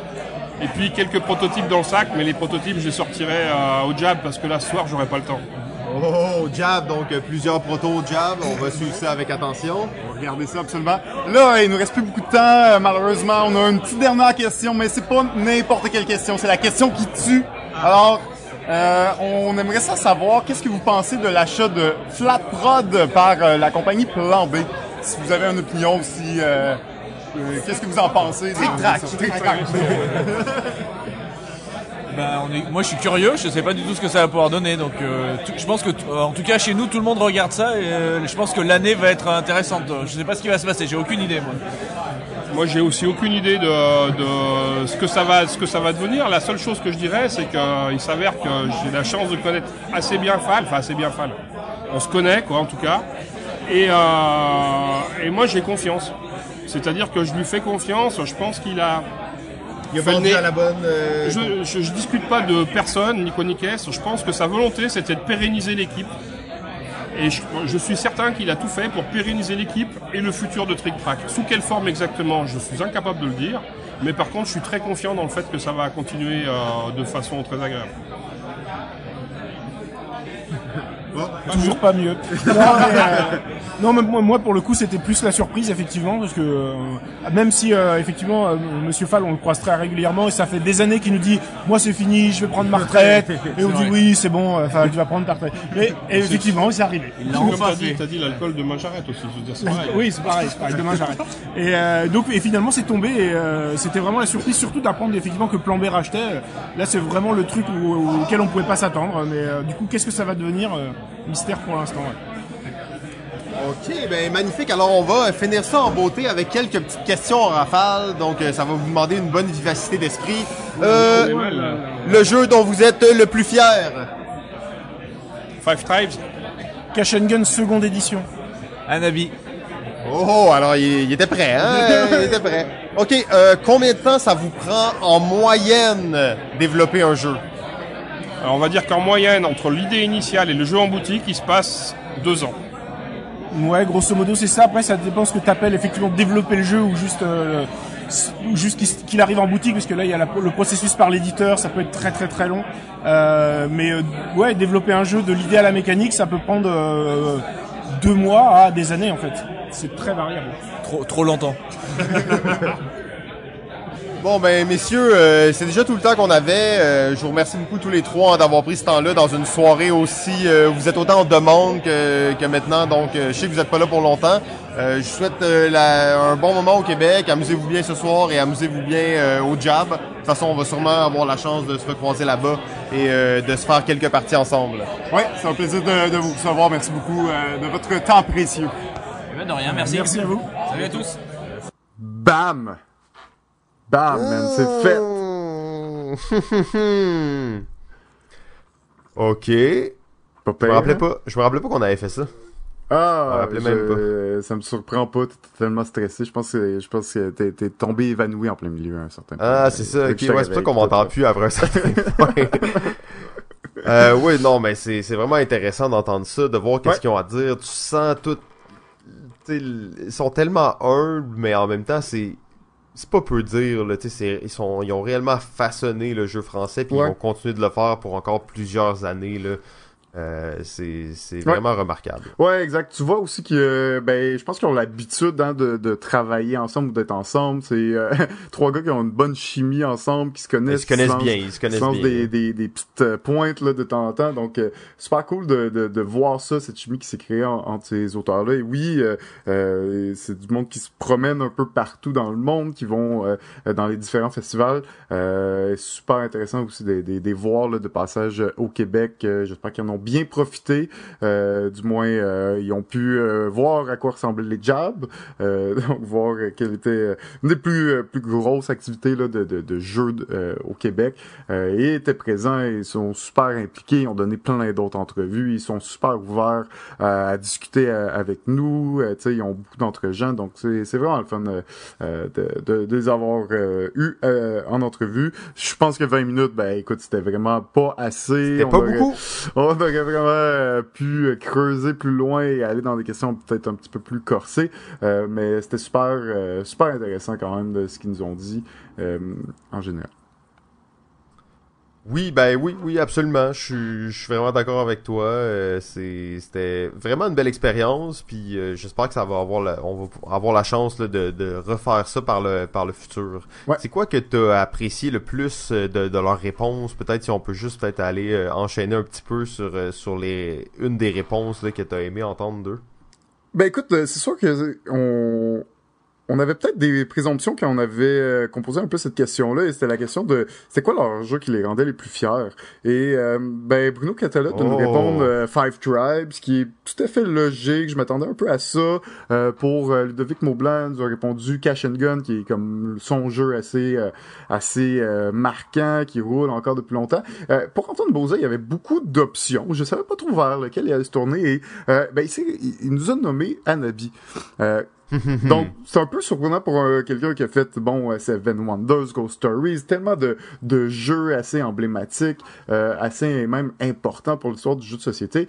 Euh, mais nommer Anabi, tu sais, pour un gars qui est habitué à faire des, des plus gros jeux plus complexes, ça reste que tu te rends compte que, tu sais, pas, pas juste nécessairement le, le, la dose de travail puis la, la, complexité du jeu qui détermine si t'es fier d'un jeu, mais aussi tu un peu cette, cette espèce de d'éclair de, génie des fois qui, qui peut t'arriver quand tu essaies de, de, créer un jeu, de, de penser un peu à une nouvelle mécanique ou une mécanique qui a jamais vraiment été fait. Et c'est ce que fait Anabi dans le fond en prenant un jeu de cartes tout simplement euh, un peu banal et assez conventionnel où on va devoir euh, tout simplement mettre des, des, des cartes de couleurs dans l'ordre sur la table, mais euh, en twistant ça, en mettant, en faisant en sorte que les gens vont avoir des cartes en main, mais ils ne peuvent jamais voir leur propre carte. Écoute, petite twist qui, qui ben, fait en sorte qu'Anabi hein, est encore un jeu euh, très apprécié, encore euh, à la mode, au goût du jour. Et euh, ben, ça m'a un peu surpris de, sa réponse, mais en même temps, j'étais comme wow, c'est super humble, puis super intéressant de voir ça aussi que ce genre de petit jeu peut te, te mettre fier autant malgré toute la, la, toute la, la, collection de jeux qu'il qui a créé là donc vraiment beaucoup apprécié ces, ce, ce petit moment là avec eux oui absolument absolument euh, c'est vrai que c'était surprenant comme réponse, puis je pense que les deux, euh, on était comme, moi j'avais le goût de rejouer à Nabi plus en sachant ça. Ah ouais? comme, ah oui, faudrait que je me fasse une partie bientôt, puis que je, je le réessaye en voyant ça un petit peu. Ouais. Euh, non, très belle soirée, puis c'était ça, c'était au euh, Public Randolph Rosemont. Ouais. Super organisation de Marie d'ailleurs, donc on la remercie beaucoup pour la, la belle organisation. On a eu la chance de de jouer à des jeux là-bas d'ailleurs. Ah ouais, c'est vrai. Ben oui, c'est vrai. On a fait ça.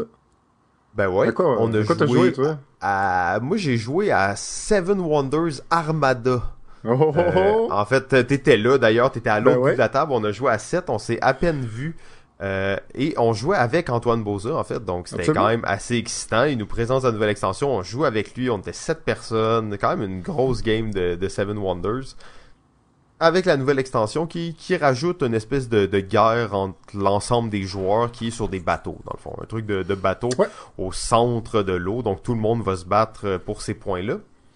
Et bon, ça rajoute euh, aussi un plateau sur le sur le côté, dans le fond, un nouveau plateau de joueurs sur lequel on va un peu évoluer différentes couleurs de bateaux qui va nous donner des pouvoirs au fil de la partie.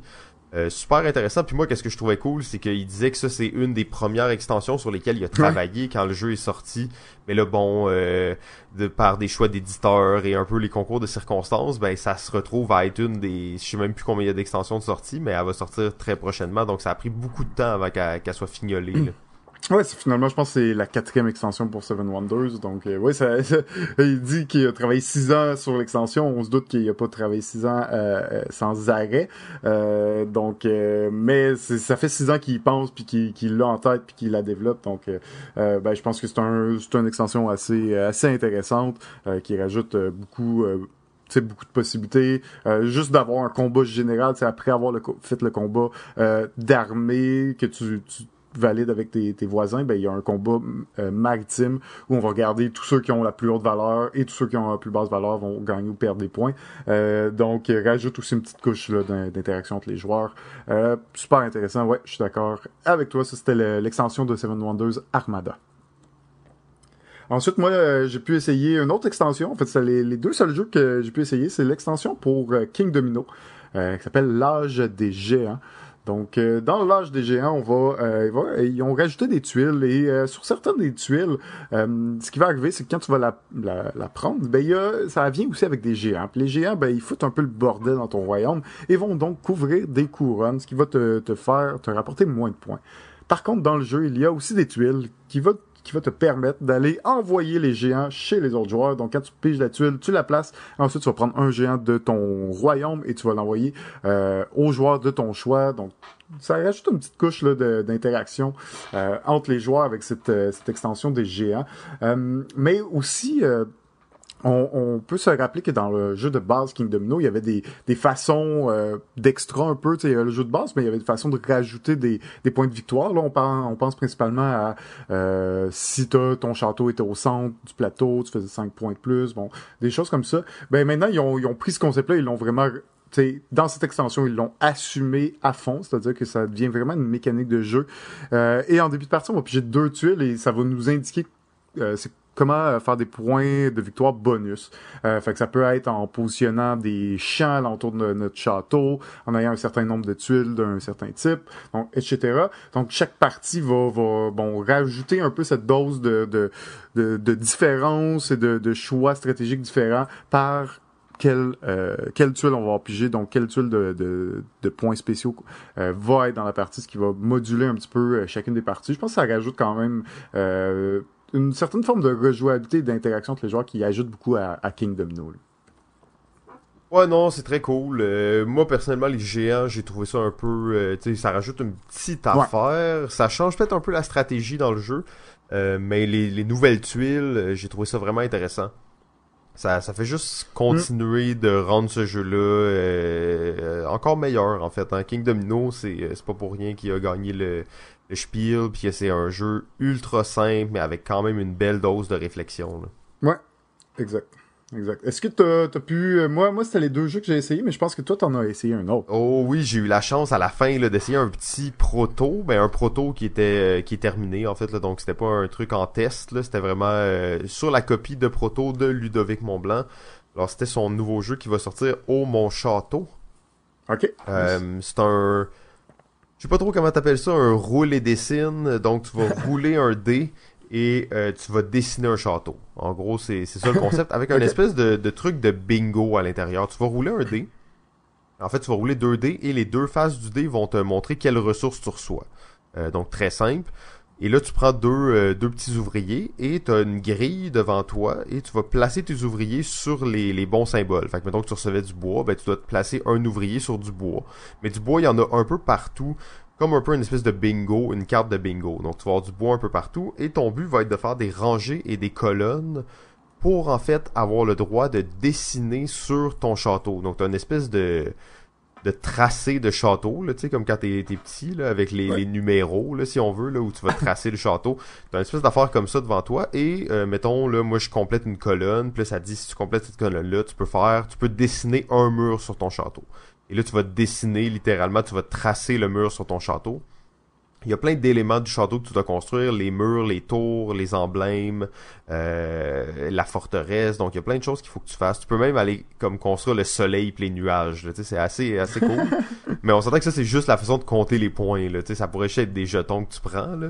Sauf que c'est quand même le fun tu sais, de, de faire ça. Puis le, la petite mécanique de dé bingo, là, c'est c'est super en fait là. J'étais vraiment euh, j'étais comme ok ouais ça a l'air un peu euh, simple. Puis après tu commences à jouer puis t'es comme ah oui ok non il fallait que je place lui là le tour d'avant. Puis qu'est-ce qui est intéressant c'est que à chaque fois que tout le monde à chaque tour tout le monde euh, le joueur roule 2 dés mais tous les autres joueurs choisissent un de ces 2 dés pour le prendre pour lui aussi. Donc tu fais énormément de symboles dans le jeu là, ça va très vite. À chaque tour à chaque fois que quelqu'un joue tu vas placer un ouvrier. OK. Nice. Ah, ça, c'est le fun, Donc, ça. voilà. Belle, euh, tu sais, de l'interaction, mais aussi, il n'y a pas de, de downtime, là. Dans le fond, tout le temps un peu en train de jouer, là. Ah, ça va tellement vite. En fait, ton tour, il est arrivé, tu sais même pas que ça s'est passé. C'est un jeu qui dure une vingtaine de minutes, mais t'es actif tout le long, là. Donc, euh, Ok. vraiment cool. J'ai hâte de voir euh, la, la production finale, là, ça va avoir de l'air de quoi, mais euh, très intéressant. Au Mon Château. Nice. Ben, maintenant, hein, après, après une heure d'émission, je pense qu'on peut commencer. Euh, là, je vois que ouais, c'est ça. Jimmy n'est pas satisfait. Euh, il voudrait bien qu'on accélère un peu le pas. Euh, on va quand même prendre un peu de temps pour euh, parler des jeux obscurs, des hidden gems, euh, tout ça. C'est c'est c'est le thème qui nous a été le plus demandé par les gens. Ah ouais. En fait, on, on a demandé, tu sais, qu'est-ce que vous, de quoi voulez-vous qu'on parle, tout ça. Et ça, c'est la réponse qui est revenue la plus souvent. Les jeux obscurs, les jeux inconnus, euh, ce genre de choses-là. Donc, on a dit, bon, ok, parfait, on va faire un épisode sur les jeux d'inconnus. Ça va être l'épisode 11, ça va être le meilleur épisode qu'on aura jamais fait. Euh, et ben là, on est là aujourd'hui, une Ouais. heure plus tard, euh, ben une heure plus tard, une heure et un épisode détruit plus tard, pour vous parler des jeux obscurs. Oh! Yes! Tu veux commencer avec euh, un petit Simon?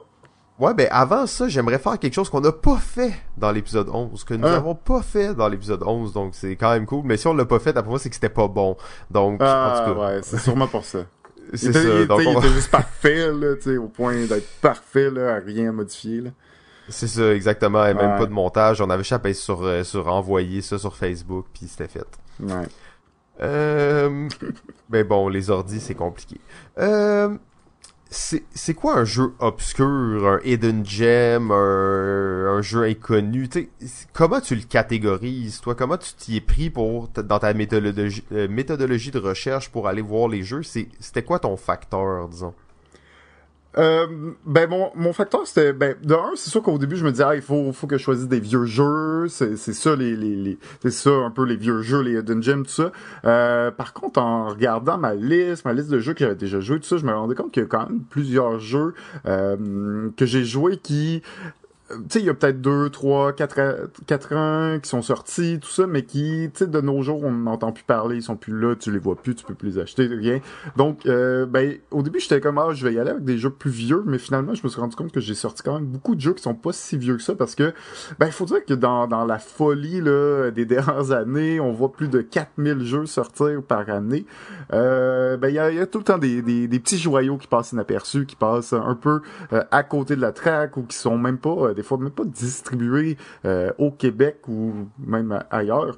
Euh, par ce, volume de, jeux qui sort. Donc, après ça, je me suis juste dit, ben, je vais choisir des jeux que, que j'ai aimé, que j'aime, euh, et dont je sais que soit il est plus disponible, plus distribué, ou juste c'est un jeu qu'on n'a pas entendu vraiment beaucoup parler, ou du moins qu'on n'entend plus beaucoup parler de nos jours, mais qui vaut quand même la peine euh, de, de, de, mentionner et euh, qui, pour, qui est tout à fait jouable encore aussi, hein, il faut dire. Euh, donc c'est un peu comme ça que j'y suis allé. Ah, bonne technique, bonne technique. Moi, de mon côté, j'ai j'ai commencé en fait mon travail sur sur BGG où j'ai été avec le côté un peu jeu sous-estimé. Je me suis dit si le jeu il a pas une si bonne note, ça veut dire que dans le fond peut-être qu'il est sous-estimé. Donc j'ai essayé de trouver des jeux que je trouvais qu'il y avait pas des notes assez hautes par rapport à comment moi je percevais ce jeu-là. Et euh, par la suite, j'ai checké dans ma bibliothèque, en fait. J'ai regardé dans ma bibliothèque et j'ai regardé les jeux que je vois jamais nulle part, que je sais même que je connais personne qui l'a, que je connais très peu de gens qui y ont joué. Et je suis allé vraiment par élimination. Puis là, je, regardais des photos de jeux que j'ai joué, puis je me disais ah ouais ça, ça fait tellement longtemps que je l'ai pas vu. J'ai jamais vu personne d'autre jouer à part nous cette fois-là quand on y a joué. Et je suis allé un peu comme ça euh, pour euh, pour faire euh, ma sélection. Bon, excellent. Ben, on va se lancer euh, immédiatement dans le vif du sujet dans ce cas-là. Euh, Ouais, vu que c'est un épisode ultra dense et compact. Ben ouais, exact. Tellement de choses à dire, tellement de choses à dire, tellement peu de temps pour le faire. On va commencer avec... euh, ben, je, je, je voulais commencer avec Expedition Northwest Passage.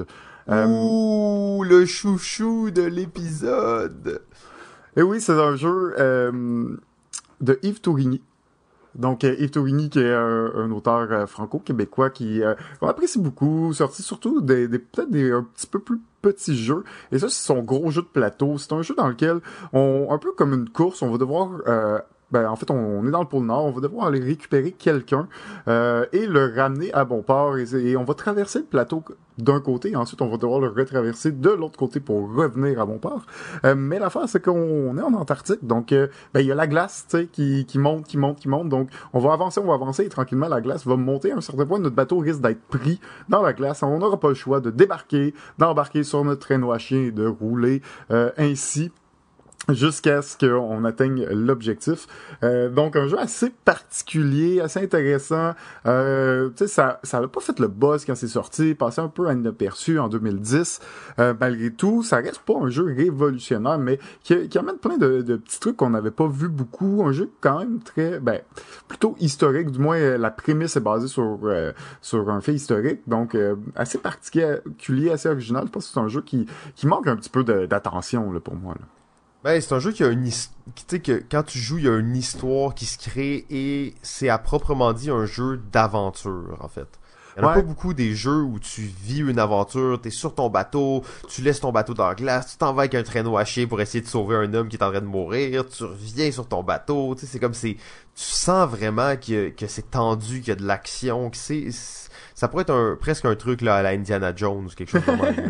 Exactement, il y a un, un, côté aussi exploration où on va euh, ben en fait construire le plateau en pigeant des tuiles, on va euh, euh, ben plus on va avancer, plus on va découvrir le plateau, il va il va avoir plusieurs points d'intérêt qu'on veut peut-être faire un petit détour pour aller chercher ces points d'intérêt là et faire plus de points de victoire.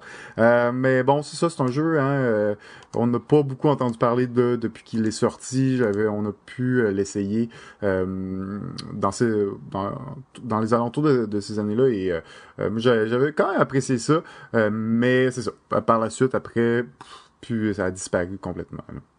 Ouais, difficile à trouver de nos jours aussi. C'est pas le genre de jeu que tu vas voir des gens jouer dans une convention. Mais euh, si je me trompe pas, il est disponible sur euh, Board Game Arena pour ceux qui connaîtraient pas le jeu et qui ont personne qui, qui l'a dans leur entourage. C'est une bonne place pour l'essayer. Ah ouais, euh, c'est une bonne place. Je suis d'ailleurs généralement le seul qui attend pour une game pour ça. Donc si vous voyez une game pending, ça risque d'être moi.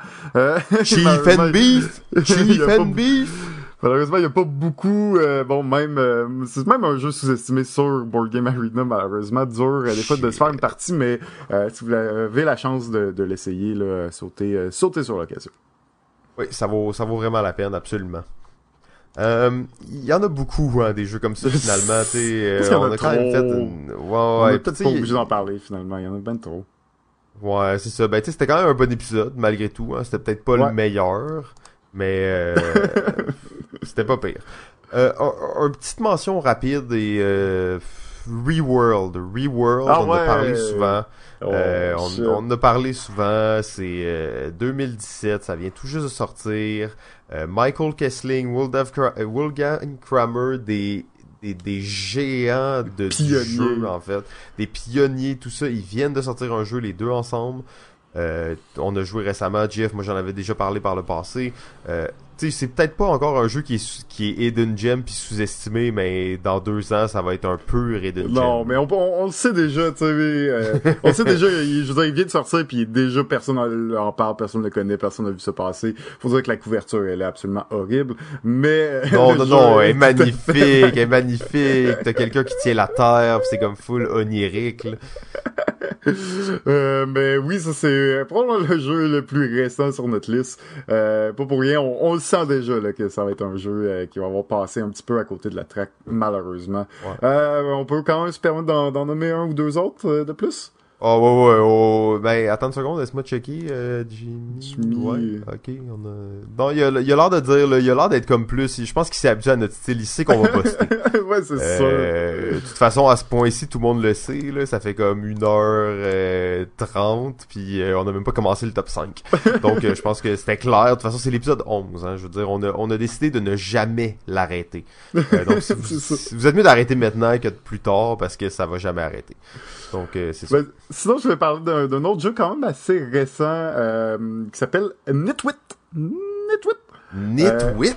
Euh, Nitwit. C'est un jeu euh, d'un auteur assez connu euh, malgré tout qui est Matt Leacock, donc l'auteur de, de, Pandémie, et là qui sort vraiment du avec avec Nitwit, il sort vraiment là, de de ses zones de confort. Parce que là on est avec dans un genre de jeu de mots à la Categories, mais où on utilise un kit de couture pour jouer.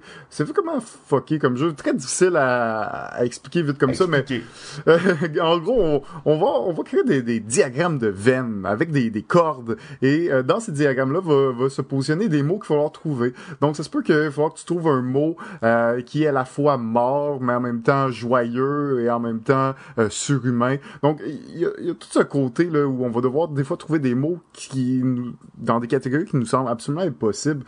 Euh, mais tu, tu vois que, que les gens sont assez créatifs, puis quand on arrive pour dire nos réponses, euh, il y, a des, choses qui sortent qu'on n'aurait jamais pensé, que d'autres ont pensé. Donc super intéressant. Moi, je trouve que c'est un, un, superbe beau euh, jeu de mots, super intéressant, assez original, qui a manqué peut-être un petit peu de, de, de love et qui a manqué un petit peu de euh, le bateau, bon, euh, encore, euh, je pense qu'il se trouve encore un peu dans les boutiques, mais pas un jeu qui va vraiment, marquer l'industrie malgré malgré son aspect assez intéressant.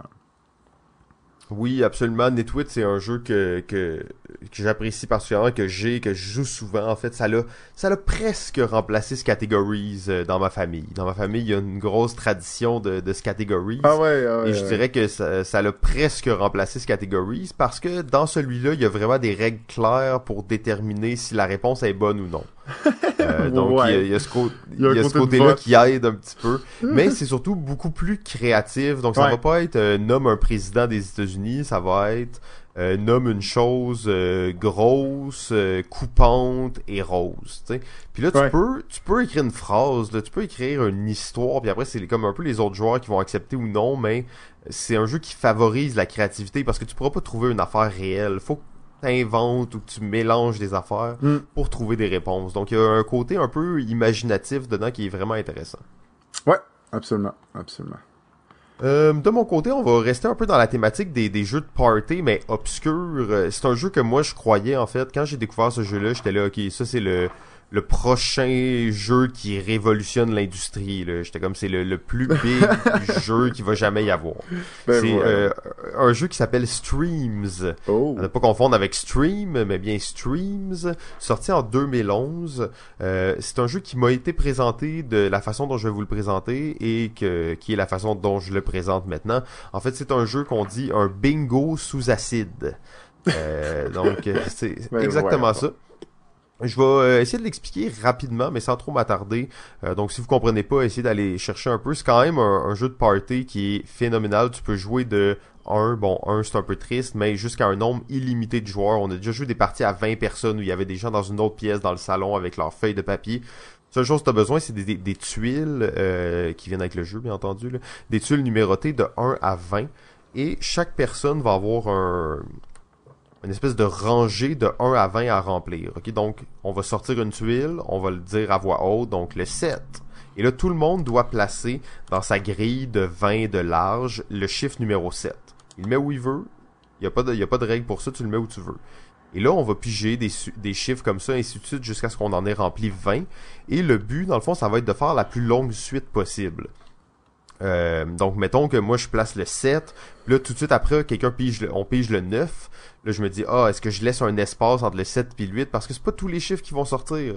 Donc, des fois, t'es comme, ok, est-ce que je laisse un espace entre le 7 puis le, le 9 ou je mets le 7 collé sur le 9? Et là, mettons, 2, 3 tuiles plus tard, le 8 sort. Si t'as pas laissé d'espace entre les deux, t'es obligé de briser ta suite croissante. Et euh, là, tu vas, tu vas pas faire la suite la plus longue et tu vas perdre des points. Euh, super simple, super intéressant. Quand j'amène ça dans la famille, on fait 10 parties de suite. Les gens veulent plus arrêter. Les gens voulaient pas jouer au début. Après ça, ils embarquent toutes. On est rendu 25 à la fin. Euh, super cool comme jeu, Mm. mais euh, malheureusement complètement disparu d'après moi. Ouais, ouais, ouais, c'est vrai qu'il est assez difficile euh, à trouver là maintenant en, en boutique, en magasin, malheureusement. Bon, bon petit jeu de party, je suis bien d'accord, bien d'accord. Euh, Peut-être euh, un petit dernier de mon côté, et c'est un euh, jeu un peu de ma jeunesse, de mon enfance, un jeu euh, que j'ai toujours retrouvé absolument sublime, et je parle bien du jeu Labyrinthe Master, et non, euh, oui, peut-être que le, le jeu Labyrinthe est un jeu quand même assez connu, les, je sais que c'est vraiment un jeu... sais, assez bon c'est un jeu de, de 1991 donc il date quand même c'est un jeu que beaucoup de gens ont eu dans leur jeunesse ont pu essayer tu sais c'est le, le jeu classique de, du labyrinthe où on va pousser des tuiles en dehors du plateau pour essayer de, de changer les, les, les chemins et d'atteindre des certains objectifs mais moi aussi je, Magnifique. je oui, oui, Magnifique absolument. jeu. C'est vraiment une belle mécanique là qui, qui a jamais vraiment été reprise en, en, en tant que telle. Mais moi je parle vraiment ici du euh, jeu Labyrinthe Master parce que le jeu Labyrinthe Master c'est c'est le jeu pour les adultes, c'est la version pour les adultes. En tout cas c'est comme ça qu'on qu'on me disait moi quand, quand j'étais jeune. Puis j'étais Ils content. voulaient pas que tu joues avec eux, hein? Non, mais j'ai j'ai joué, j'ai joué beaucoup, j'ai joué beaucoup. C'est- C'était le jeu d'ailleurs préféré à, à ma mère, d'ailleurs encore à ce jour. J'ai d'ailleurs euh, joué il y, a, il y a quelques mois. Euh, c'est un superbe jeu. Je trouve que le Labyrinth Master vient prendre tout son sens parce que il est, il est vraiment plus stratégique, vraiment plus euh, important. Chaque choix que tu vas faire va être sais, vraiment plus déterminant. T'as vraiment euh, intérêt aussi à vraiment regarder ce que les autres vont, vers quoi ils, visent, qu'est-ce qu'ils misent vraiment le plus, essayer de même bloquer. Il y a un aspect vraiment important de bloc un peu dans le jeu-là, euh, d'empêcher un joueur au prochain tour de pouvoir aller atteindre un objectif, super important.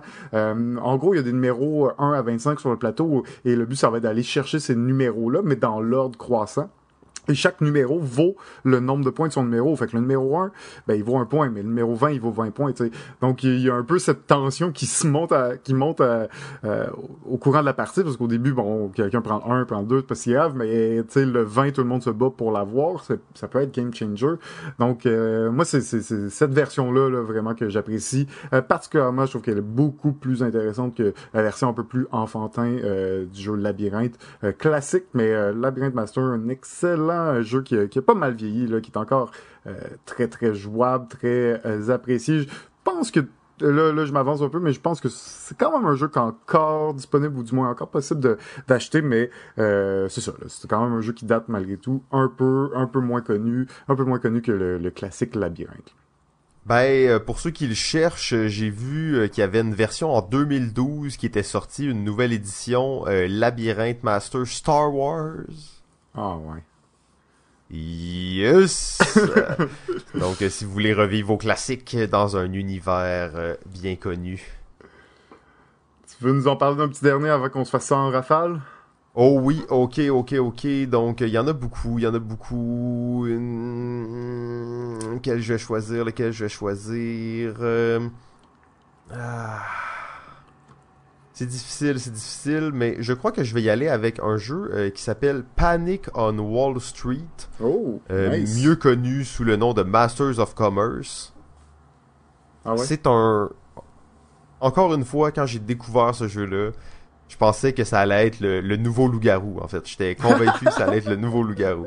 Donc on voit que j'étais pas toujours... J'étais peut-être plus naïf à cette époque-là, en 2011, euh, quand j'ai découvert ce jeu-là mais euh, j'étais vraiment emballé. C'est un jeu de négociation de terrain et de location de terrain, si on veut, mais la particularité, c'est que c'est un, gros jeu de négociation qui se joue jusqu'à 11 joueurs et qui se joue en 30 minutes. Quand j'avais entendu ça, j'avais vraiment capoté, j'étais vraiment excité. Et on va avoir des joueurs qui vont jouer des propriétaires terriens, donc ils ont des, des terrains à louer. Et on va avoir d'autres joueurs qui sont des producteurs, qui veulent produire certaines ressources sur ces terrains-là. Euh, c'est vraiment deux rôles différents. En fait, il y a un gagnant dans chaque catégorie. Donc, il va y avoir un gagnant propriétaire et un gagnant euh, producteur. Mm. Et le jeu se joue en dans des rondes vraiment frénétiques de comme deux ou trois minutes où là tout le monde crie, tout le monde veut acheter les terrains. Euh, et là tu dis ok moi je veux euh, mettre euh, 5 piastres sur le 15, euh, sur le vert, puis là tout le monde se, se crie après, se lance des jetons. Euh, c'est absolument frénétique en fait. En plus après ça il y a une espèce de moment où on va rouler un dé pour déterminer la fluctuation dans les couleurs de terrain. Donc là tu as acheté un terrain rouge, tu veux absolument pas que ça descende parce que sinon tu vas perdre de l'argent. donc il y a, vraiment un aspect quand même de, de planification et tout ça, mais c'est la frénésie d'un euh, d'un jeu de, négociation, mais en temps réel avec c'est vraiment spécial comme jeu et malheureusement pas assez joué, euh, peut-être parce que c'est un peu bruyant. ouais, c'est ça. Ben c'est un jeu, ouais, c'est assez euh, assez original, c'est particulier. Juste le fait qu'il y ait deux gagnants, qu'il y ait deux types de rôles dans le jeu, qu'il y ait deux gagnants. Euh, pas un truc qu'on voit souvent là, dans, dans les jeux. Euh, en effet, tu t'as mentionné, je pense qu'il était originalement sorti sous le nom de Merchant of Commerce et qui a changé de nom pour euh, Panic on Wall Street par la suite. Mais ouais, en effet. Une erreur fatale selon moi, une erreur fatale selon moi de changer le branding. En plus, le branding est atroce. Hein, le Panic on, Wall Street, le jeu, quand tu regardes la pochette, c'est euh, la, couverture du jeu, c'est terrible en fait, ça, ça fait pas de sens. Avant c'était un bel aigle majestueux euh, sur un fond beige. C'est ça la pochette avant, c'était vraiment beau. Et maintenant on est là avec des espèces de coupures de journaux de Panic on Wall Street. C'est quoi le rapport Le gars il produit du bœuf genre sur un terrain, je sais pas où? Non, mais tu, faut quand même dire que c'est dans la thématique dans la mesure où t'as quand même cet aspect de euh, sais, les valeurs euh, de terrain vont, vont fluctuer. T'as vraiment ce, cet aspect de vouloir, est-ce que tu veux y aller avec euh, high risk, high reward ou euh, prendre moins de risques, mais peut-être avoir moins, une récompense peut-être plus faible. Alors, il y a quand même cette, cette valeur, cette cette thématique-là là, qui, qui est incluse dans Panic on Wall Street. Je peux compter, je peux comprendre en, même temps, tu sais, Simon, là, c'est un jeu frénétique, tu l'as dit toi-même, tout le monde se gueule en même temps et tout ça. Ça, ça représente bien qu'est-ce qu'on s'imagine de Wall Street, non? Ouais, je sais pas. Moi, j'imaginais des gens dans une foire agricole qui négociaient des terrains, genre pour élever leur bétail, puis faire pousser des pommes, puis tout ça, tu sais. Colin, ils ont mis ça, c'est vraiment à l'américaine. Ouais, vraiment américaine. Bravo. Bravo. Ils ont détruit, ils ont détruit le jeu dans l'œuf. Ils ont détruit le jeu dans l'œuf. Ok, euh, ben là, en fait, on est rendu euh, au top. Non, on va faire ça en rafale. En fait, on va s'en faire quelques-uns en rafale. Un petit Ça, c'est- rafale, c'est ben oui, fun. ben oui. Donc, je te donne un... Je t'en nomme, là, je vais t'en nommer 7, 6, 7 8 de, de suite, là, puis tu vas, tu vas me donner un 15 secondes dessus, là. Je te coupe après 15 secondes, c'est bon? Vas-y! Ok. Cat Attack number one! Cat Attack number one, Smash! C'est un jeu de, de chat qui joue au volleyball et on va jouer à quatre joueurs, deux par équipe. On, va, on ne pourra pas se communiquer, mais nous allons devoir bien coordonner nos mouvements pour smasher d'en face de l'autre équipe et euh, faire attention que nos chats ne restent pas endormis trop longtemps. Alors, un magnifique jeu de chat et de volleyball. On le sait, les chats s'adorent quand ça joue au volleyball. Atlantis Rising! Atlantis Rising, un jeu coopératif assez unique dans lequel notre but c'est de sauver l'Atlantis de couler euh, avec toutes ces merveilles. Nous allons devoir euh, en commun construire euh, une gigantesque machine euh, pour empêcher l'île de couler. Et donc c'est un jeu euh, coopératif de placement d'ouvriers et de push your luck, des mécaniques assez euh, particulières. Rock Band Manager! Rock Band Manager, forme ton euh, groupe de musique avec ton bassiste, ton chanteur, ton guitariste et essaye de euh, performer euh, le mieux possible et faire le plus de points. C'est un jeu euh, assez méconnu de 2010 et aussi de l'auteur français Antoine Boza. Prairie AK Bison. Prairie, c'est un jeu euh, ben, de, de- du grand auteur Alex Randolph, euh, qui est un jeu asymétrique à deux joueurs, dans lequel un joueur va être les bisons, tout simplement son but, ça va être d'amener un des bisons de l'autre côté du plateau, et alors que l'autre joueur va incarner euh, le, le gardien des bisons avec ses chiens, il va tenter de contrôler la foule et empêcher les bisons de euh, traverser le plateau. What? C'est violent? Ben, les chiens, ils les mangent pas, là, il fait juste les bloquer, tout, tout. Ouais, ouais, ouais, ouais, ok. Je pensais qu'il t'allait jouer Buffalo Bill, pis fallait tout tes dessus avant qu'il traverse. Mais non, il faut pas que tu les tues, il faut juste que tu les empêches de, de passer. Ouais, bien dit. Confusion, Espionnage and Deception in the Cold War. Confusion est le jeu à la stratégo inversée euh, dans lequel chacun de nous on va avoir des pièces devant nous Euh, mais contrairement à stratégo nous ne savons pas comment les pièces se déplacent et c'est l'autre joueur qui va nous dire si euh, tel mouvement est légal lorsqu'on fait une action euh, jeu évidemment d'espionnage où nous allons devoir aller récupérer euh, le briefcase et le rapporter de l'autre côté du plateau Ouais, c'est comme Adabi, c'est ça? Euh, ouais ça, ça ressemble Fantasy Business. Euh, ça, c'était sur ta liste. Alors, euh, Simon, c'est à, ton- c'est à mon tour de te poser euh, Oh! ces questions. Est-ce que t'es prête? oui. Alors, Fantasy Business. Oh, Fantasy Business, un tout petit jeu euh, qui peut détruire des familles. En fait, euh, c'est un jeu de commerce vraiment simple dans lequel on a tous des, des objets. On gère un shop médiéval, puis on veut vendre des épées, des arcs, euh, des flèches, peu importe quoi. Et tout le monde doit s'entendre sur les prix qu'on va vendre les, les, les objets. Et c'est juste celui qui vend le moins cher qui va vendre. Et là, on est tout ok. Toi, tu vends tes épées à combien? Ok, ouais, c'est bon. Puis là, on écrit ça sur un papier et on révèle tout en même temps. Euh, bien entendu, il y a tout le temps quelqu'un qui essaie de voler, de, de d'enlever une pièce sur le prix, puis là, ça, ça dégénère, puis tout ça. Euh, Millennium Blade. au Millennium Blade, un jeu dans lequel on va jouer un... C'est méta, en fait. On va jouer un quelqu'un qui collectionne des cartes à jouer. Et on va avoir une collection qu'on va essayer de faire prendre de la valeur. On va vendre des sets dans notre collection. On va créer notre deck pour participer à des tournois. Il y a une phase en temps réel où on a à peu près des decks de 200 cartes dedans dans lesquelles on va piger, on va ouvrir des paquets. Donc on va acheter des paquets de cartes avec des rares, avec des épiques, avec des affaires comme ça pour monter notre deck. Euh, super cool. On peut trader des cartes entre les joueurs. Il y a des tournois. La mécanique de tournoi est vraiment bien émulée. Euh, très beau jeu méta, là. Un, un jeu qui est malheureusement difficile à trouver. Un Kickstarter, petite production, mais super cool. Le jeu euh, Citadel.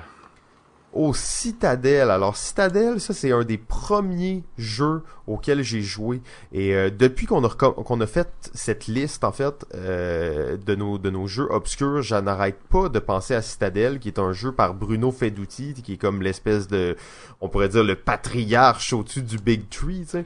Euh, et c'est un, un, jeu de cartes dans lequel on va avoir des rôles secrets, puis on va se les échanger au fil de la partie. Euh, je m'en rappelle plus beaucoup, hein, ça fait vraiment longtemps que j'ai joué, mais c'est un jeu que j'adorais et que je, je, regrette de ne plus avoir dans ma collection parce que j'aimerais bien voir s'il est encore aussi bon qu'il était. The Pursuit of Happiness. Oh, Pursuit of Happiness. Euh, belle histoire ce jeu-là, mais malheureusement trop peu connu. Ça a été un tout petit, euh, tout petite compagnie qui a fait ce jeu-là, euh, très peu d'éditions, euh, très peu de, de, publications, et après ils ont fait un Kickstarter pour en faire une deuxième version. C'est le jeu Destin, le jeu Life, mais vraiment bien fait. Worker placement ultra simple, mais où tu bâtis vraiment ta vie. Tu peux avoir deux femmes en même temps, tu peux collectionner les shorts, tu peux avoir une job de PDG, tu peux travailler sur des projets politiques, tu peux faire vraiment plein de choses, mais c'est ultra léger et thématique. Tu te laisses emporter dans la vie de ton personnage là, c'est euh, c'est vraiment une belle expérience. Maintenant, ils viennent de sortir une extension qui est comme community, donc là t'interagis un peu dans la communauté. Euh, super simple, mais vraiment la thématique elle est très très bien faite. Et petit dernier, Dream Factory. Oh, Dream Factory. Alors, Dream Factory, on, on s'entend que il y a pas beaucoup de jeux dans notre liste qui c'est beaucoup des, des, jeux un peu obscurs et tout ça, mais là, on a affaire à quelque chose de spécial. Dans la liste des jeux les plus obscurs, nous avons un jeu du docteur. Le docteur! Le, docteur! Le docteur Kenidia qui a un jeu qui se retrouve dans la liste des jeux les plus obscurs. C'est inacceptable. euh, en fait, je me sens mal. Je me sens mal. On va couper ça au montage après. Euh, mais en fait, on n'a pas vraiment le budget pour ça. Puis Jimmy, il est pas encore très bon avec la console vu qu'on fait ça live. Donc, si vous pouvez juste comme skipper 15 secondes le temps qu'on en parle, ben vous allez pas entendre qu'on dit qu'un jeu de Kinedia du Docteur est euh, dans la liste des jeux les plus obscurs. Euh, Dream Factory, c'est un jeu où on va créer un film. En fait, c'est un truc d'Hollywood, donc il faut créer des films. Et en gros, c'est vraiment un gros jeu d'enchères. Donc, on va enchérir sur des paquets. Euh, mettons, tu vas avoir trois acteurs, tu vas t'enchérir sur un paquet d'acteurs. Et ton but va être, bon, pour faire un film, ça te prend euh, deux acteurs, un réalisateur, des effets spéciaux, euh, plein d'affaires comme ça. Donc tu vas créer des, des c'est un peu un genre de set collection là où tu vas placer tes cartes que tu as gagnées aux enchères dans des projets de films et ton but va être de compléter les projets de films les euh, les plus les plus payants.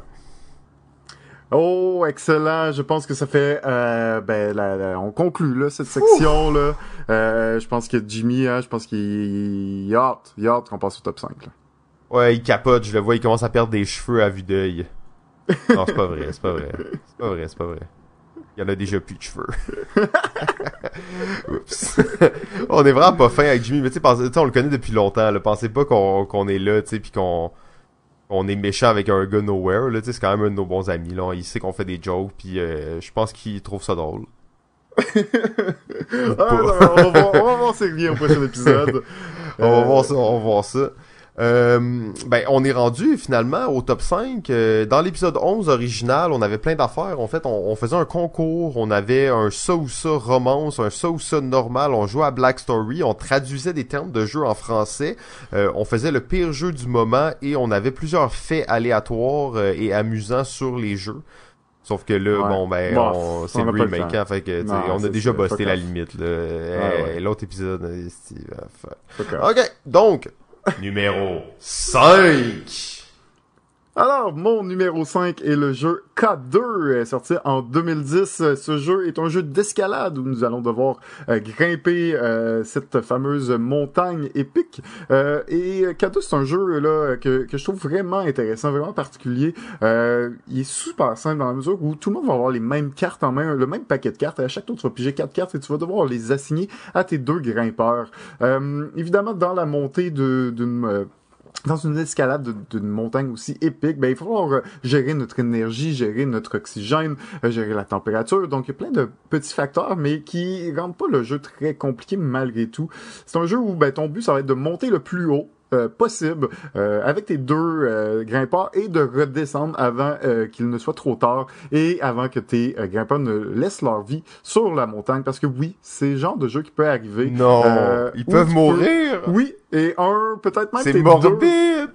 Euh, donc, il y a vraiment oh, cette gestion. Il y a vraiment cette gestion là, de dire oui, je veux atteindre le sommet, mais au pire, je suis mieux de pas atteindre le sommet et de réussir à redescendre que de juste mourir au sommet parce que mourir, ça ne te rapporte pas de points. Ça reste euh, ce genre de peut-être euh, cette petite problématique. que je la misère à dire du player animation parce que dans le sens que si toi un de tes deux grimpeurs meurt, ben il y a des bonnes chances que tu perdes la partie. Là. Il y a pas grand chose que tu peux faire.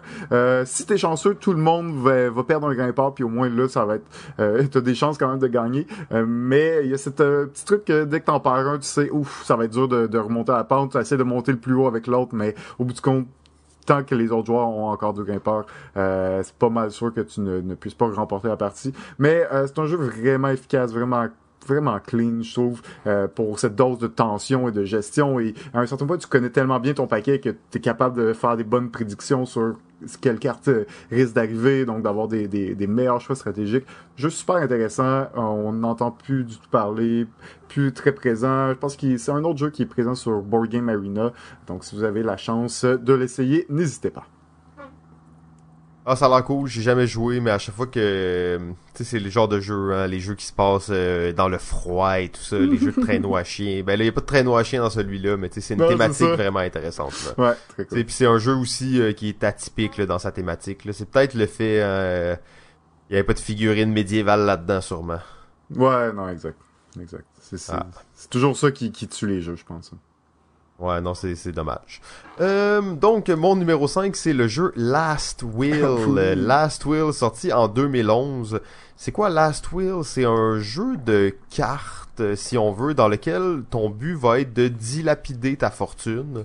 Euh, en fait, ton oncle riche veut savoir si tu vas être un bon héritier, veut savoir lequel sera son meilleur héritier, et donc nous donne toute une somme d'argent assez coquette dans le but qu'on le flambe le plus vite possible. Euh, donc c'est un jeu dans lequel tu vas euh, amener ton cheval au restaurant avec de l'alcool pour justement flamber plus d'argent, où tu vas t'engager plein de domestiques, où tu vas commencer à t'acheter des chevaux de, de race, puis tout ça pour en fait dilapider ton argent le plus vite possible.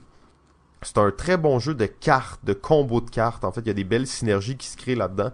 Euh, ça fait vraiment longtemps que j'y ai pas joué et ça fait aussi longtemps que j'y ai pas joué que j'ai pas vu quelqu'un y jouer.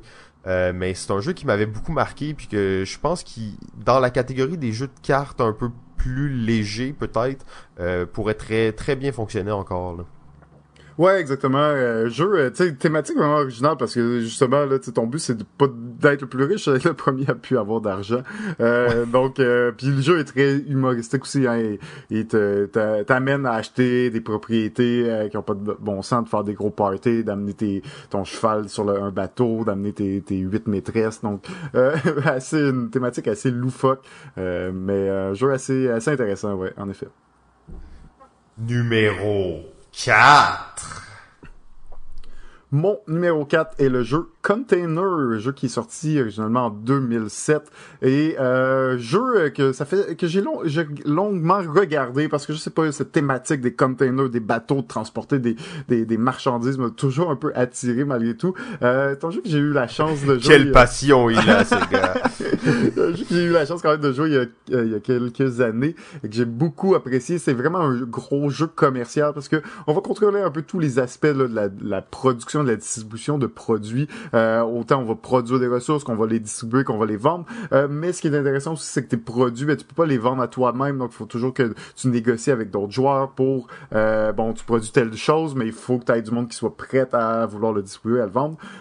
donc, vraiment un beau jeu là, économique, bel engin économique, vraiment un jeu assez serré au niveau de l'argent. C'est un jeu où ben, l'argent est, dans le fond, on commence avec un certain bassin d'argent. Il n'y a pas d'argent qui rentre dans la partie, donc c'est juste cet échange entre les joueurs qui va déterminer bon quel joueur est le plus riche à la fin.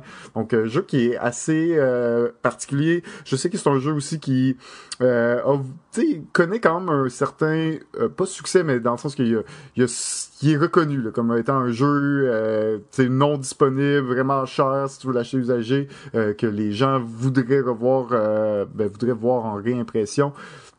Malheureusement, de ce que j'en sais, de ce que j'ai entendu, problème de droit entre les auteurs, les compagnies, euh, la succession des auteurs. Donc, euh, ça me semble être un petit casse-tête un peu difficile là, euh, à résoudre pour que peut-être, peut-être qu'un jour on va revoir une réédition de Container, mais et pour l'instant, c'est un jeu qui reste au fond de l'océan et qu'on on ne peut plus trouver. Oh. Mais ouais, non, c'est, c'est dommage parce que c'est un, un, jeu économique vraiment intéressant, vraiment unique. En plus, t'as des dans la, la version qu'on avait joué, ça, ça a l'air presque d'un proto, mais t'as des gros bateaux. Ah, ils sont immenses là. En quoi en savon, on dirait. Ouais, c'est ça. des savons sculptés, puis là tu mets tes cubes dessus. Mais euh, c'est vraiment vraiment intéressant comme jeu. Ouais. Mon numéro 4, il s'agit du jeu Prêt à porter de Ignacy Chevicek, sorti en 2010 euh, par la compagnie Portal Game, un jeu polonais euh, prêt à porter. Dans le fond, on va créer son empire euh, de la mode.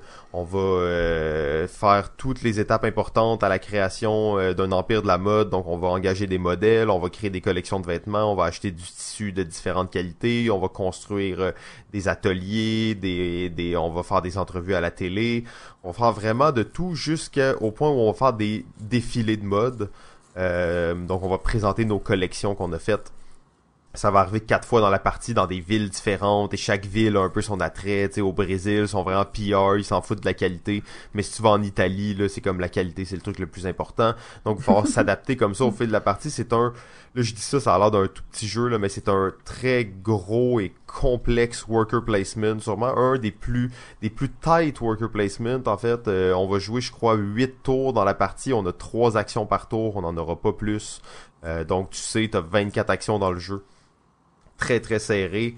Euh, Et hmm. c'est en plus un jeu assez drôle, là, parce que quand tu joues assez dans des dans des conventions, puis là t'es comme ah ouais, moi je suis le spécialiste des jupes. Oh non, t'as acheté tout le tissu rouge. Euh, donc ça, quand les tables à côté entendent, ils sont comme hm, à quoi ils jouent. Je suis pas sûr que, que ça me semble attrayant. Mais euh, c'est vraiment la belle définition d'un hidden gem.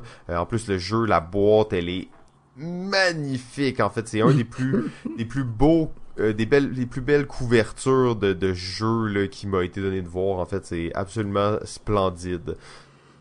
Ouais, ah, très bon choix. En effet, comme tu dis, de jeu, euh, oui, ça a l'air d'une petite thématique euh, léger et tout, mais tu fais pas juste euh, faire des vêtements dans le sens que tu construis ta compagnie, tu vas acheter des, bâtiments, tu vas engager du monde, donc énormément de choses, très très très serré, en effet, comme tu dis.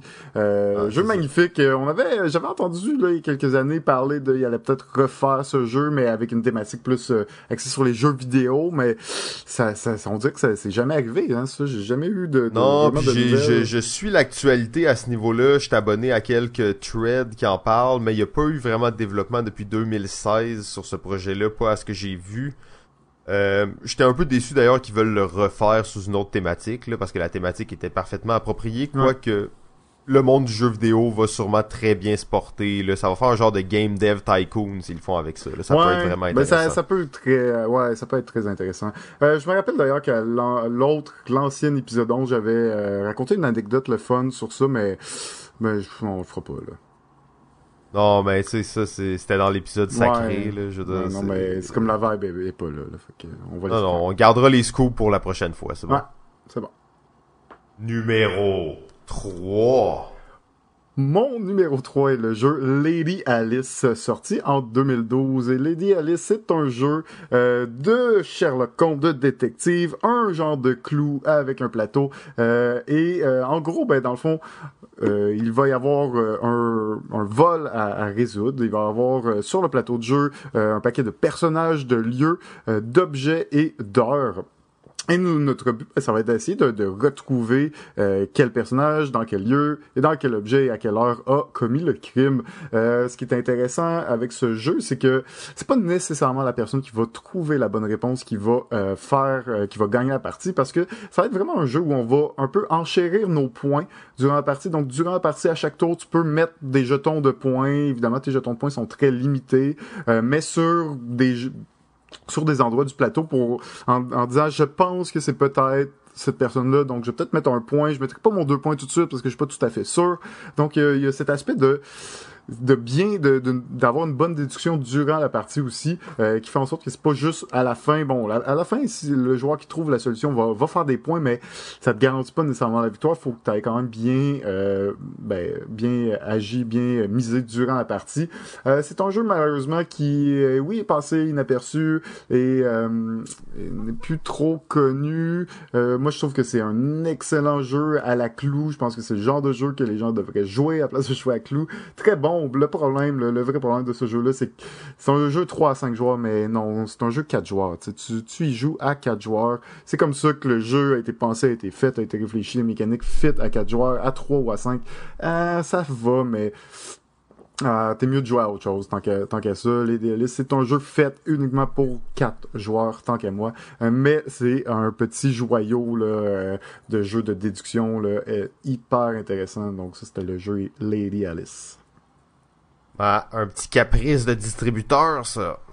Ouais, en même temps, sortir un jeu qui est juste quatre joueurs, euh, je comprends que c'est pas faisable non plus. J'ai pas vraiment d'exemple en tête non plus de jeux qui ont qui ont osé faire ça. Euh, mais bon, ça change rien. Même s'il l'avait juste mis à quatre, il aurait peut-être été plus obscur encore.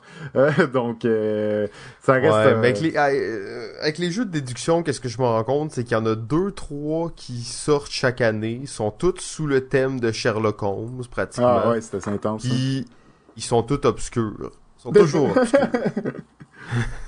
Ouais. Et c'est ça que je me rends compte. Mon numéro 3, il s'agit du jeu Inhabit the Earth. Inhabit the Earth, euh, conçu par euh, le designer Richard Breeze, euh, qui est connu notamment pour la série des Key, dont le plus célèbre Keyflower. Inhabit the Earth est un jeu sorti en 2015, euh, dans, lesquels, dans lequel faut, faut commencer en fait par la couverture, encore une fois, du jeu, la boîte du jeu. Les dessins et tout le tout le, le art du jeu sont, sont faits par sa femme, Juliette Breeze, qui est une genre de, de génie du dessin, en fait. Euh, la, la couverture de Inhabit the Earth est absolument fantastique dans le sens qu'elle va rebuter littéralement 95% des gens à jouer pour à ce jeu-là. C'est un jeu pour enfants. C'est une couverture Euh, de ouais, jeu pour un enfants. jeu pour enfants ou un jeu d'animaux sous acide. Donc ils ont toutes les pupilles dilatées, les yeux rouges. Euh, on sait pas trop qu'est-ce qu'ils font, ils sont toutes là. Euh, ce jeu-là est peut-être obscur à cause de sa couverture, en fait. Euh, parce que c'est littéralement un des un des meilleurs jeux auxquels j'ai joué. Euh, c'est un jeu dans lequel on va, chaque joueur va avoir six espèces animales à monter, donc les oiseaux, euh, les prédateurs, les euh, mammifères, ou je sais pas trop là, mais t'as comme six espèces à monter.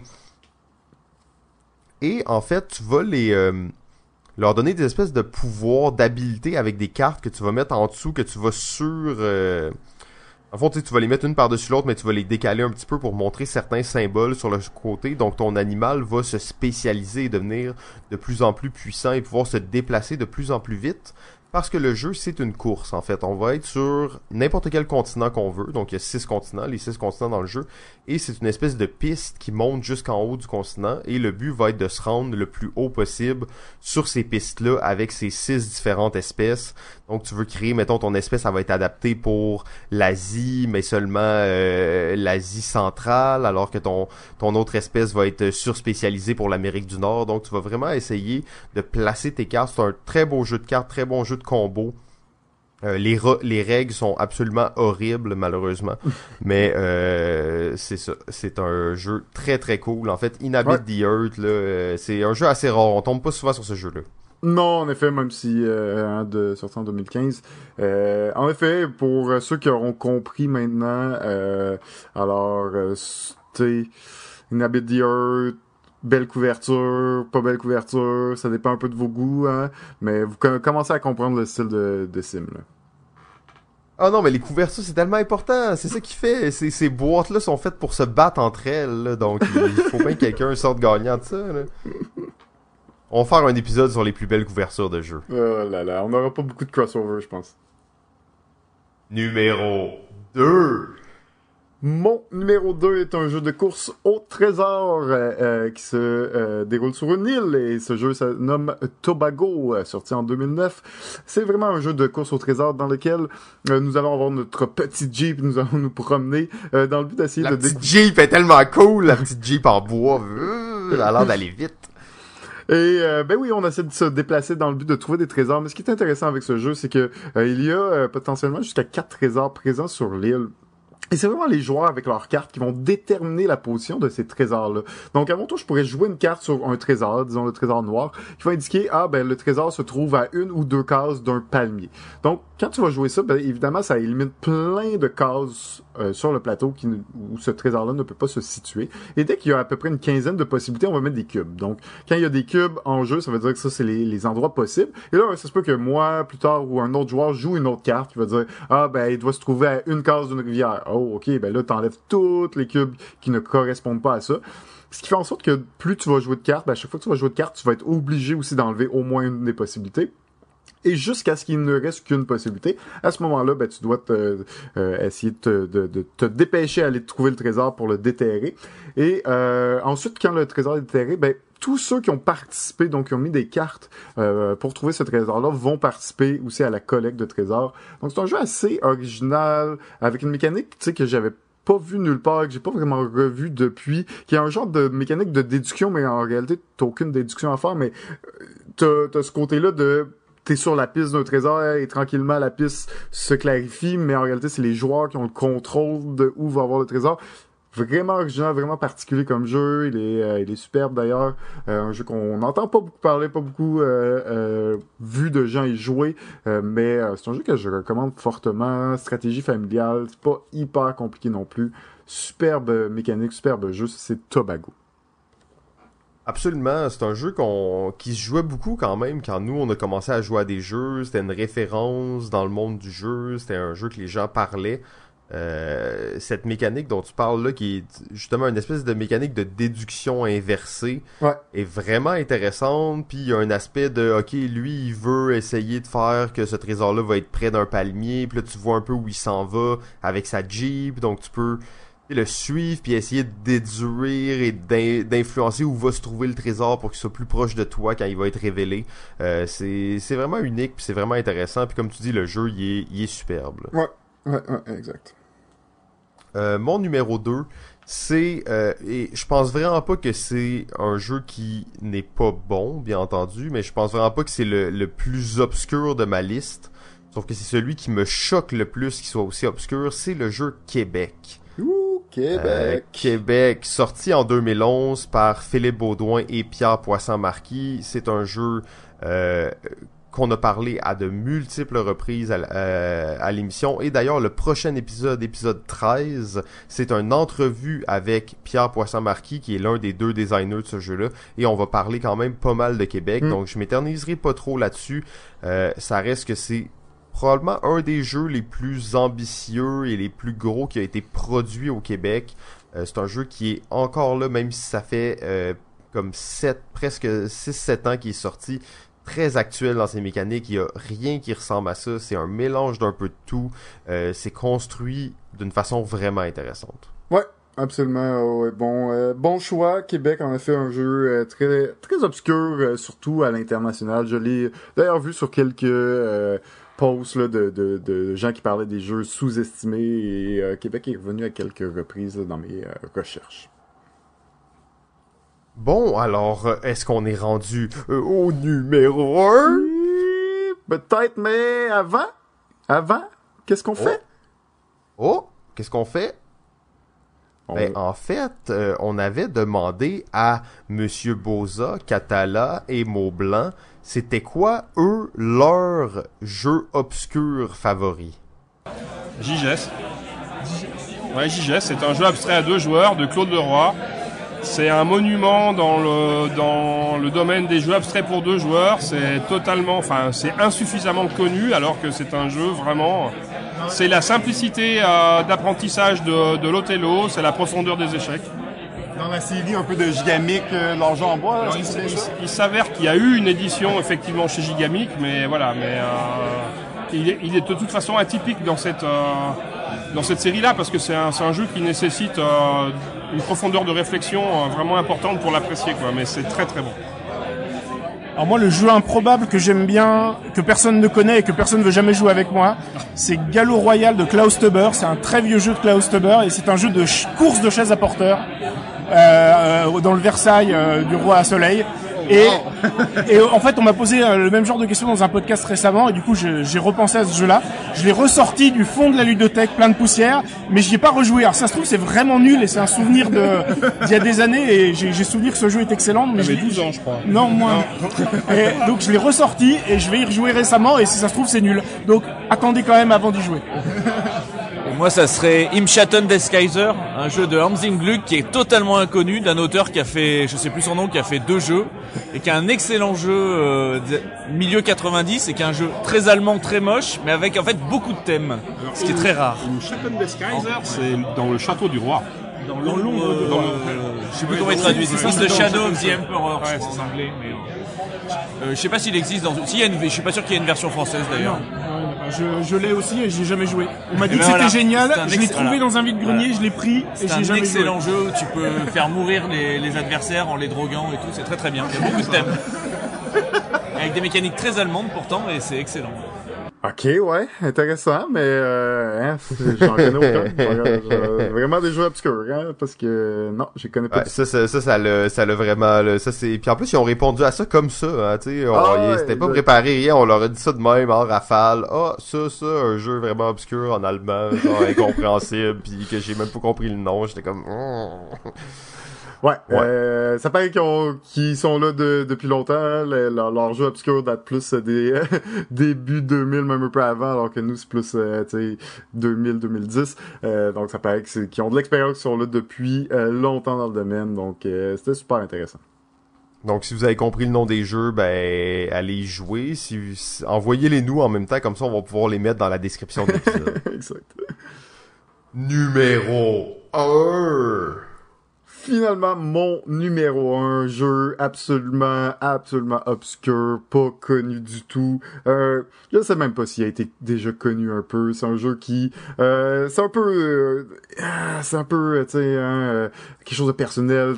C'est quelque chose que j'ai, un jeu que j'aime beaucoup et qui m'attriste d'autant plus que tu l'as déjà possédé, tu l'as vendu sans en parler.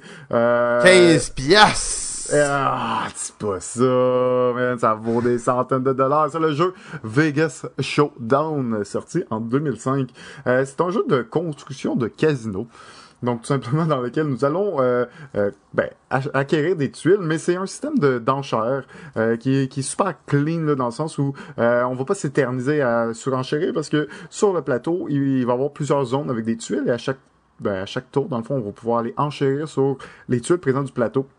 Par contre, euh, quand tu veux euh, enchérir par-dessus un autre joueur, ben tu vas prendre la, la, la case tout à côté qui va dire combien tu vas devoir payer et une limite. Ton, à un certain point, si tu payes le prix maximum, ben y a personne qui peut te, euh, te, te surenchérir sur cette tuile. Et tout simplement, une fois qu'on a acquis notre tuile, on va la placer dans notre euh, casino. On va essayer de bon faire connecter les, les, les tuiles ensemble. On, évidemment, le but ça va être d'attirer le plus de gens euh, dans le casino et ainsi avoir faire le plus d'argent.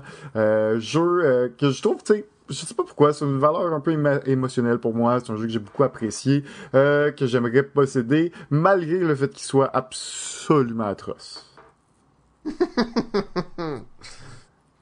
Il est pas si pire que ça, non? C'est des feuilles de papier, ton plateau de jeu, hein, le design est horrible. Malgré tout, malgré tout, ça reste euh, un petit joyau, je pense, de, de, de jeu euh, absolument intéressant, qui a pas, qui, qui n'est plus, euh, euh, qui n'est plus vraiment édité, qui est plus vraiment euh, façon de, pouvoir se le procurer, mais euh, superbe jeu, moi je trouve là, un jeu que j'ai bien envie de, mettre la main sur une copie de, de ce jeu. C'est Vegas Showdown. Ah ouais, c'est c'est vraiment un jeu cool, puis c'est un jeu, je trouve, il est vraiment emblématique de l'époque à laquelle il est sorti. C'est vraiment un jeu très très bien conçu, très simple, placement de tuiles, enchères, avec une twist sur ces affaires-là. C'est comme le jeu, il est, un, il pourrait être analysé là, dans un cours de design parce qu'il est juste vraiment bien fait. Ouais. Mais pas le art, pas le, pas le côté matériel, ça, il faudrait pas l'analyser par exemple. ça, ça, ça, ça a sûrement pas dû l'aider, non, en effet. Non, effectivement, c'est peut-être pour ça que ce jeu-là est encore inconnu à ce jour. Euh, mon numéro 1, bon, j'ai peut-être un petit peu triché là-dessus. Euh, j'ai pas mis un jeu, mais j'ai mis une série de jeux. Alors, j'ai mis en réalité, si je me trompe pas, 18 jeux dans mon top 1. Qu'est-ce que tu fais?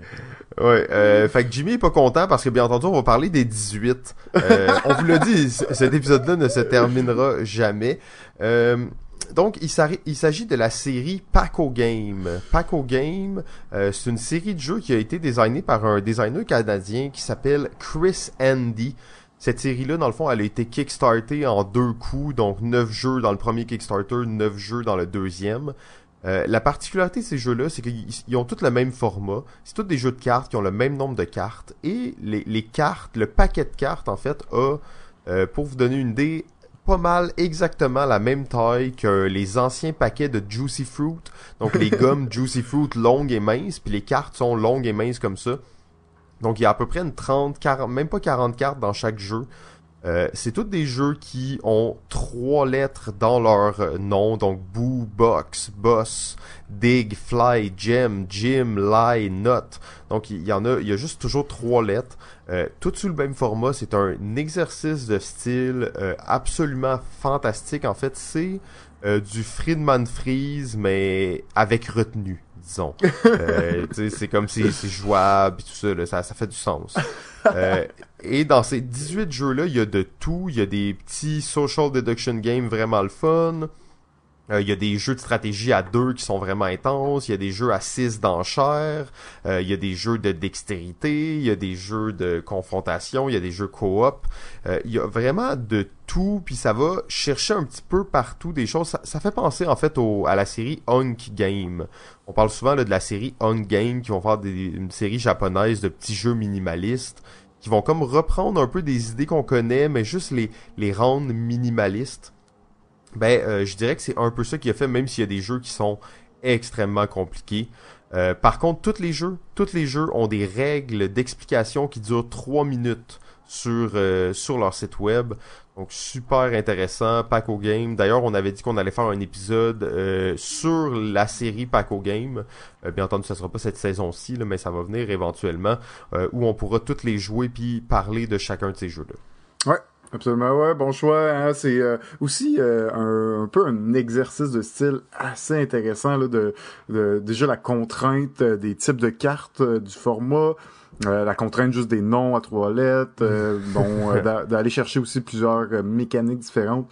Superbe série, bon, j'en ai pas essayé beaucoup là malgré tout, mais tout ça que j'ai essayé était assez intéressant et valait la peine. Des beaux jeux aussi à de transport amener un peu partout. Euh, Ah ouais, moi j'ai tout le temps les deux. Il y a- ça vient dans des espèces d'étuis à crayon, là, tu sais. Puis j'ai- les deux étuis à crayon pratiquement tout le temps dans mon sac parce que c'est des jeux. Tu peux les sortir n'importe quand. euh, T'en as toujours euh, un qui va coïncider avec le nombre de joueurs que t'es. Euh, c'est vraiment intéressant comme, euh, comme idée. J'ai Mm. hâte de voir s'il va continuer à le faire parce qu'il avait fait un premier Kickstarter. Là, peut-être deux ans plus tard, il en a fait un autre, mais euh, c'est quand même huit jeux à faire, donc Ouais. c'est- beaucoup de travail. Mais je pense que c'est c'est un Malheureusement, c'est pas un beau succès parce que c'est- il est dans nos hidden gems. sauf que bon, mais c'est quand même des jeux qui sont vraiment cool. Ouais, absolument. Bon choix, bon choix. Euh, bon, ben là, on a euh, explosé notre limite euh, massif! psychologique. Alors, euh, bon, à défaut d'être notre meilleur épisode, ça va être notre plus long. Ouais, au moins. C'est ça. Au moins, il y a Jimmy quelque n'est chose. pas très... Ben, c'est ça, au moins, il y aura quelque chose de spécial. Hein. Ceux qui sont encore là à la fin, ben bravo, vous êtes cool. Ouais. Ouais. Euh, ouais, mais c'est pas fini encore, bien entendu. Il en reste au moins pour euh, 15-20 minutes. Euh, donc, euh, on va faire ça vraiment rapidement, là, parce qu'on n'est pas reconnu pour nos, euh, nos ouvertures intellectuelles et, et profondes. Souvent, rendu après un épisode comme ça, on est un peu éclaté. Euh, les jeux, là, il y, y en a, ça, comme tu disais, plus de 4000 qui sortent chaque année. Là, on va approcher, on va être proche du 5000 dans les prochaines années. Probablement, ouais. J'ai l'impression que les, les jeux obscurs, les hidden gems, là, euh, il va en avoir beaucoup. Mais surtout, ce qu'on va voir arriver, c'est une, une segmentation des joueurs et les joueurs vont se spécialiser. C'est déjà un peu ça qui arrive. Il y a des gens qui préfèrent les co-op, il y a des gens qui préfèrent les worker placement. Mais ça va être rendu extrêmement difficile, même pour les professionnels de l'industrie, de de rester à jour sur tout ce qui se fait parce que c'est juste juste impossible en fait. Euh, donc ça va créer comme des hidden gems dans chaque catégorie, puis là les catégories vont peut-être même plus nécessairement se, parler entre elles. là. Ouais, exact. Ben c'est ça. euh, c'est sûr que beaucoup de jeux qui, qui sont faits chaque année. Il faut dire aussi que l'effervescence de Kickstarter fait en sorte que ben ça, ça a ouvert un peu les portes. Puis euh, Kickstarter fait un peu de l'ombre aussi à l'industrie là, dans la mesure où euh, des jeux vont avoir euh, une super portée en Kickstarter, vont être vendus. Mais maintenant il y a une tendance Kickstarter aussi à ne ne plus vraiment faire de distribution puis de se contenter d'une campagne de Kickstarter ou de, se contenter d'en faire plusieurs. Euh, donc ça, c'est sûr que ça peut... Tu sais, c'est- c'est propice à générer des, des hidden gems parce qu'un jeu qui n'est après sa campagne de Kickstarter qui n'est pas distribué, ben ceux qui vont l'avoir Kickstarter vont l'avoir eu, mais les autres, on n'aura même pas eu la chance de le voir en boutique, des trucs comme ça. Donc c'est sûr qu'on on tend à aller dans, cette direction-là et plus de gens vont acheter des jeux sur Kickstarter, ben moins ils vont acheter des distributeurs peut-être plus conventionnels, plus classiques. Donc ça va en créer des deux côtés. On, on fait juste aller dans cette direction-là, c'est normal. Euh, C'était déjà le cas il y a 10 ans, mais là c'est encore plus le cas. Oui, absolument. euh, c'est c'est un bon point d'ailleurs. Qu'est-ce que tu apportes sur Kickstarter? C'est assez intéressant parce que c'est totalement vrai que si tu l'as t'as pas mis la main dessus, en fait, ben c'est fini. Là, tu vas peut-être Ouais. le voir dans la bibliothèque à quelqu'un. Ah oui, ça, je l'avais vu sur Kickstarter il y a 4 ans, puis ben tu l'as jamais revu après. tu Ouais, c'est jamais ça. entendu parler. Exact. Puis Surtout que, tu sais, souvent, il y a une foule, tu sais, il y a des gens qui sont un peu dédiés à Kickstarter puis vont tout regarder, alors qu'il y a d'autres qui vont rien regarder. Donc, ça va clairement créer ce, ce mix-là un peu en- entre les, les types de joueurs, là, un peu comme tu disais aussi. Oui, absolument. Euh, ben là, tu sais, ça serait pas un épisode vraiment massif et long si on prenait pas la peine de, de remercier les auditeurs, en fait, et auditrices, bien entendu, qui sont nombreux. Et c'est toujours vraiment intéressant de, de voir que vous nous écrivez, que vous nous écoutez, que vous commentez sur, euh, sur les épisodes. euh, c'est vraiment cool. Donc là, on a dit, ben, tant qu'à faire l'épisode 11, euh, malheureusement, dans, dans l'épisode euh, 11, on lisait vraiment les meilleurs commentaires que les gens nous avaient laissés. Euh, sauf que là, on, tu sais, on les a déjà lus, fait on n'a plus vraiment l'émotion de les lire, donc on va juste lire les autres, euh, les autres commentaires. Euh, on a Vincent en fait, Euh, Vincent qui est mon frère d'ailleurs, qui nous écoute à travers le monde. Il voyage beaucoup et euh, a vraiment se- semblé avoir vraiment déliré sur euh, The Queen's Gambit, le jeu de Star Wars, et propose qu'on fasse une campagne de sociofinancement en groupe pour acheter une copie sur BGG qui Ah. coûte euh, 450 pièces. Donc ça pourrait être euh, assez intéressant. Sinon, on a euh, Arnaud. Euh, Arnaud qui euh, a écouté dans le fond l'épisode avec Nina et avec Sylvain dans lequel on, laissait euh, sous-entendre qu'il allait peut-être avoir un événement balado-ludique, tournoi de ricochet robot. Et en fait, il, il a répondu immédiatement en disant j'embarque dans le tournoi de ricochet robot. Alors on a là peut-être un aspirant au trône. Donc bonne chance Arnaud et on va vous reparler du tournoi éventuellement. Sinon, on a euh, Gabriel, Gabriel qui nous euh, qui nous questionne de temps en temps sur euh, nos techniques qu'on utilise et qui cette fois-ci nous a félicité pour l'épisode des jeux de ville. Euh, elle était très contente, elle a dit qu'elle a appris beaucoup de choses et que la chronique du, du chef est très instructive, absolument. D'ailleurs, on a très hâte déjà au prochain épisode pour pouvoir entendre la prochaine chronique du chef. Sinon, on a Nancy, Nancy qui euh, nous ajoute souvent des petits commentaires en fait sur notre page Facebook. Et là, elle nous dit sur l'épisode de Jeux de ville, encore une fois, elle dit et Miniville. Euh, effectivement, Miniville, on n'a pas parlé, Jeff. Pourquoi on n'a pas parlé de Miniville dans les jeux de ville? Euh, tellement de jeux à parler à un certain point. On n'a pas eu le Euh, temps. On n'a pas eu le temps. On n'a pas eu le temps. Je vous ai- il aurait pu nous nommer, euh, elle aurait pu nous nommer 10, 15, 20 jeux de même qu'on n'a pas parlé, là. Mais en effet, Midville, surtout qui est un jeu assez récent puis qui connu quand même un- un- une certaine dose de, de, de popularité. Euh, je pense que ça, après ça, ça reste des goûts personnels, hein. Oui, oui, oui, c'est ça, exact. Mais Miniville, c'est quand même vraiment intéressant parce que c'est très accessible et t'as quand même la sensation d'une ville qui se déploie. Euh, donc Miniville, moi, c'est un jeu que j'affectionne particulièrement. Je sais que toi, t'es peut-être un peu moins fan, mais euh, ça reste quand même un, un jeu assez classique. Là. Ouais, absolument. Et euh, ben celle-là, celle-là, on va, on va quand même la dire. Donc c'est la dernière chose qu'on avait dit à l'épisode 11. Et là, on va la redire, mais là, on est en retard. Là, on est rendu vraiment en retard dans les nouvelles. Mais euh, Sylvain, le ludologue, est venu sur euh, notre page Facebook et a juste mis une photo. En fait, une photo, Oh, oh. euh, une photo du métro. Quel métro? Je sais pas quel métro. Une photo d'un métro. Mont-Royal. Oh, du métro Mont-Royal. Ben oui, je le reconnaissais même pas. hein. Vous savez, moi puis le plateau, c'est deux. Euh, donc, avec des ovnis au-dessus du métro Mont-Royal, c'est écrit euh, comme un, à la télévision, une bande de télévision, des ovnis à Montréal en date du samedi 16 juin. Euh, pour ceux qui sont un peu à l'affût, je pense que vous comprenez de quoi on parle. Pour les autres, euh, on parle du Mega Game! Alors oui, le Mega Game Montréal, ça va avoir lieu le samedi 16 juin. Euh, allez sur Facebook, tapez Mega Game Montréal et vous allez trouver l'événement. Euh, je vous conseille d'être alerte. Les inscriptions, la, la, la date des inscriptions n'a pas encore été donnée, mais si on se fie aux dernières fois, ça part en un claquement de doigts.